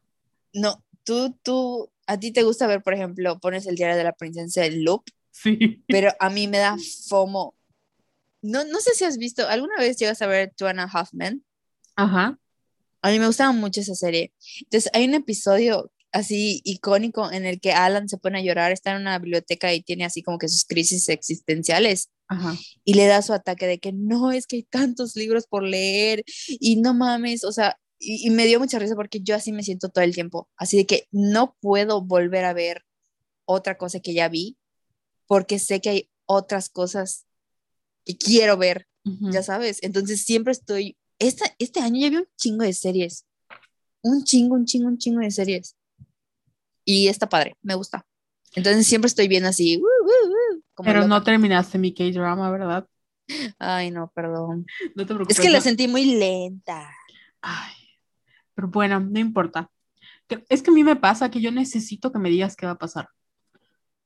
O sea, no necesito, no. pero me gusta saber qué va a pasar porque sí me concentro en lo que, o sea, no sé, no sé por qué me gusta mucho. Creo que me gusta más que me cuenten eh, lo que han visto o, o la review que tienen, que en general ver las cosas. No sé por qué. Es, es- me gusta, es más, veo, escucho podcasts de cine, de películas que nunca he visto y no voy a ver, pero sé, ah, no, pues sí, está interesante, suena increíble y ya nunca veo la película porque ya, ya sé de qué trata. Oh my god, no, a mí no me gustan los spoilers. Sí, pero es muy, no sé, creo que es por eso de que, ah, eh, como no sé si va- me va a gustar o no, como no me arriesgo porque qué tal, en ese tiempo puedo ver algo que me guste. Tal vez es un tema que debo trabajar en terapia, lo voy a apuntar. Miedo a lo diferente. Y bueno, eh, ¿alguna otra cosa que hayas visto que quieras recomendar? Ah, ay, ya me acordé. Como estuvo mi primito estos días, mi primo David, de siete años, esto está un día así, de- le dije, vamos a ver una película. Y empezamos a ver, ya sabes, tres horas para elegir una película. Y tenía en mi lista Zombieland, porque no la había visto. Puedes creerlo, no la había visto. Y todos dicen que es como que icónica. No estudiaste comunicación, se nota. y esto y me dice, ay, ya la vi, y yo, porque ese niño tiene siete años, pero le encantan las películas de terror, no sé cómo duerme, pero es así de, ve películas de terror y no le da miedo, pero es por su papá. Bueno, el caso es que la vimos y no mames, qué buena película, me gustó muchísimo y me cagué de risa con, en que en la, toda la parte que sale Bill Murray, ¿Has visto, buenísima. has visto ese video de no sé si es para esa película, hace una entrevista con Jesse Ainsberg o Ainsberg, no sé cómo se pronuncia. Y se supone, o sea, la es una película, es una entrevista donde está una chica muy guapa y hay gente que entiende que como que los dos están coqueteando y otras como que él está haciendo remamón y la otra está como que haciéndose la pendeja, ¿no? No sé si me explico. Pero es una entrevista muy icónica y es como un meme, ¿no? De que depende de qué viste acá. Si tú viste un coqueteo, entonces como que te gusta ese eh, pickering o que se estén como enemies to lovers o que se estén eh, molestando. O si tú sentiste que Jesse era un pendejo y se pasó de verga. Está muy interesante, pero sí hay mucha tensión sexual en ese clip. Guay, no, no lo he visto. Te la voy a pasar para que me digas qué es lo que tú, qué, qué es lo que tú ves en, esa, en ese clip, porque yo en lo personal sí veo como la tensión sexual, pero tal vez es otro trauma que voy a apuntar para trabajar en terapia. ¿Por qué me gusta la gente que me trata mal? Tema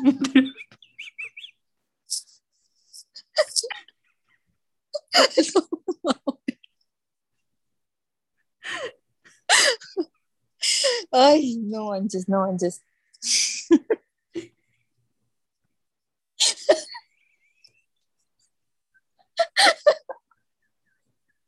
No puedo reír. ¿Sabes de qué me acordé? ¿De qué? Es que risa, creo que ayer estaba cenando con mi hermana.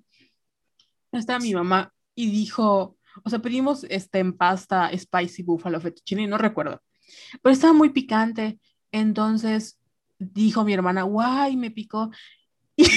Y yo dije, pues tienes que acostumbrarte porque además yo le eché más chile, porque la comida coreana es muy picante. Entonces, si quieres ir a Corea, pues tienes que acostumbrarte.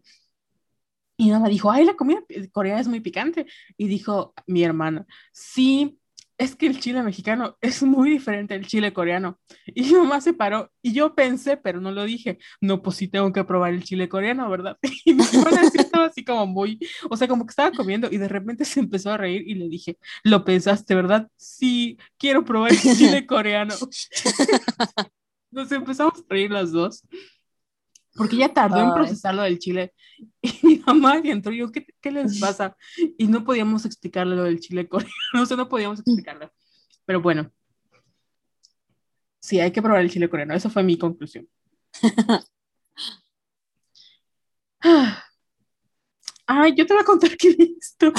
y así como que me quedé pensando en los chiles. Pues yo solo tengo dos recomendaciones. La primera es, no sé si ya viste Loki. No. Pues muy mal. La verdad, tampoco. O sea, la empecé a ver, me quedé en el primer episodio, estoy yendo súper lento, pero está muy padre porque em, no sé cómo explicar la serie, pero si en algún momento vieron, no es spoiler, pero si vieron la, la última de los Vengadores, hay como un viaje en el tiempo, ¿no? Y Loki en alguna de esta línea temporal como que se escapa y se sale de, su, de la continuidad que conocemos en los Vengadores. Entonces eh, lo atrapan y lo llevan como a un lugar donde controlan el tiempo y le dicen, güey, te mamaste, ¿no? Entonces, el tipo de como series como de prosi, eh, como policíaca, como muy de, detectivesca, que tienen que resolver un caso. Y está muy padre porque primero Tomás Guillermo se ve increíble. Saludos al Getaway Car. Yo, yo, no sé qué se hizo, pero se ve muy bien. Y segundo, no sé si la, o sea, la persona que dirige la serie es una mujer, pero yo no sé si cuando estaban escribiendo la serie contemplaron esto, pero toda la serie, Jessica, está como muy para la female gaze. O sea, hay, hay escenas donde, te digo, no sé si la, porque la, directora es bisexual además. Entonces, como la manera en la que, en, en la que, iba a decir portrayal, en la que sale Tom, es muy, muy female gaze, o sea, hace una exploración profunda, aparte en Loki, porque recorren su vida, este, como que de construir el personaje. Muy padre, pero sobre todo también las escenas en las que interactúan los personajes, porque son varios. Se sienten así, no, no como lo que estamos acostumbrados de ver de Marvel, o sea, como si fuera una película de acción, ¿no? Muy, muy, muy dirigida para la female gaze. Está muy padre, es un, es un ejercicio muy interesante si les gusta eso de la female gaze. Y otra serie que vi que acabó esta semana, la semana pasada, se llama Doom at Your Service o Fatalidad a tu servicio. No sé si ya hablé de ella acá, pero igual es un K-drama que ya terminó. No sé si va a llegar a Netflix, pero está muy padre. Em, es muy romántico, pero trata de un, de un güey que es como un, un ente divino que es la fatalidad y por X o Y tiene que cumplirle un deseo a una persona que decide que quiere acabarse el mundo. Entonces, es como una relación de enemies to lovers que está muy padre, así muy, eh, nuestro amor puede vencer el universo y todo. Y hay otra que esas iban a estrenar en Netflix, pero todavía no hay, no hay como fecha de estreno. Y tiene que ver con la female gaze que se llama Neverless. No sé cómo le van a poner en español, pero es la historia de un fuckboy. Solo que la manera en la que está dirigida o presentada la serie es que los, o sea, sí hay escenas como, eh, pues que no hay escenas de sexo como en Elite, la verdad, pero las escenas, este, como de intimidad, no es solo la, como que la cama, sino se enfoca mucho en las manos, en el cabello de ella, en las miradas, entonces está muy, muy padre como, o sea, se nota la diferencia, por ejemplo, en Elite, no sé si viste la, o sigas a ver la serie, o en alguna otra producción en donde se centra como en, en la hipersexualización de los adolescentes o de cualquier otra cosa que no está mal, sino que es muy llega a ser muy incómodo a este tipo de contenidos en donde se nota que tratan como de enfocar la intimidad no en el acto per se para hacer como shock value, sino para que tú puedas tener una mirada al mundo interno de los personajes. Y está muy, muy, muy interesante. Esa es mi recomendación. Oh my God, quiero ver Loki. Voy a empezar, te prometo que la voy a empezar a ver. Sí, pues tú cuánto quieres, porque yo la verdad sigo en el primer episodio. Entonces, ya terminé el primero, voy a empezar el segundo. Y te digo que Tomás Guillermo, Piedra Oculta, increíble el Getaway Car. Oye, pero ya terminó porque me choca Disney y Apple TV que suben un pinche cabito a la semana. Me caga, me caga, me caga. Porque ya me mal acostumbró Netflix a que suben de putazo los, los capítulos y ya tú administras tus tiempos, ¿no? Pero Disney sí es una, o sea, me choca porque High School Musical, la serie, es de media hora y es una vez a la semana, no es suficiente para mí. Pues no, van en el episodio 5. Ah, bueno, está bien. Oye, puedo aguantar. Tengo una duda, High School Musical es como Glee. High School Musical de musical de series. Sí, obviamente, porque es un musical. De musical normal, no. No, de hecho hay muy poca música, pero la poquita que hay es muy buena porque obviamente está escrita por Olivia Rodrigo. No todas, pero sí algunas. Y no, no es musical. Ok. Es que ay, no creo que pueda sobrevivir otro trauma como Glee, ya la verdad. No, no, nada que ver, nada que ver, pero sí está muy entretenida y está, hay personajes muy bonitos y me gusta mucho. Ok. Bueno, no sé si quieres hacer algo más. No, sería todo por hoy, gracias. no, gracias a ti por tu participación, por venir de tu programa cuando quieras. Oye, ¿cuánto tiempo llevamos? Hay como dos horas, ¿será? No te creo, porque son las 12 y empezamos antes de las nueve y media, pero no vi a qué hora. Como tres horas tengamos, ¿tú crees? Sí, creo que sí. Ay, pero estuvo, estuvo, bonito, estuvo interesante. Y luego, ¿por qué están hablando de esos temas? Ay, es que son mis traumas. Mm, sí, como empezamos nueve y media. Nueve y media, y media, once y media dos horas y algo. Mm, pues, pues si no lo quieres escuchar, no es cierto. no, jamás, no, I could never, no, no. por eso pusimos, creo que, bueno, no los hemos puesto, lo van, lo van a ver los, este, los time, los, ay, los timestamps, los, este, bueno, sí, las horas para que, como es un tema muy delicado, entonces yo entiendo, si hubiéramos hablado de esto, tal vez hace como dos años, creo que no hubiera podido. O sea, hubiera acabado llorando, hubiera dicho una mamada y ya. Sí. Bueno, este, ¿tienes algo que decir? Es que vi que levantaste tu mano, yo tienes algo que decir. Solo quería hacerlo porque no puedo hacer mis... ¿Por qué? ¿Qué pasó? es que me, siento que es como que muy polite, así que levantes la mano en Zoom. Sí, yo toda, pues, ¿qué quieres decir? El micrófono es tuyo, adelante. No, nada. Bueno, pues esto ha sido todo por hoy entonces. Y es cómo te pueden encontrar en las redes.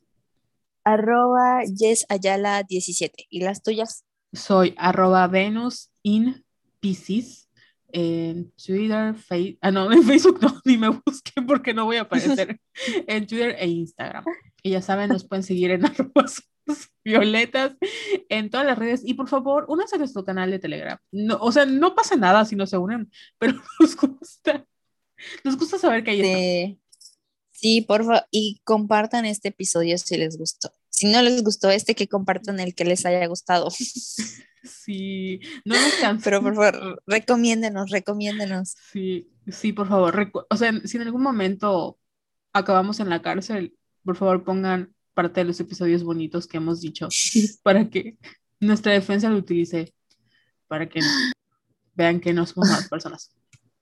Sí. Si el, el, Eleazar puede regresar a la vida pública, yo creo que nosotros podemos también. No creo, porque mujeres. Sí, es cierto. Ah, no, estoy gorda, no voy a poder. No es cierto, fue bromita. Ya vamos a dormir. Bueno, sí, ya vamos a dormir porque ya empezó la época. Ay, mira, 12.21, hora mágica. Por cierto, hice la nueva en cáncer, entonces manifiesten todo lo que quieran lograr. Eh, sí, eso era eso, mi último friendly reminder. Ya nos vamos porque ya está haciendo efecto la pastilla para dormir y nos vemos en el próximo episodio. Bye. Bye.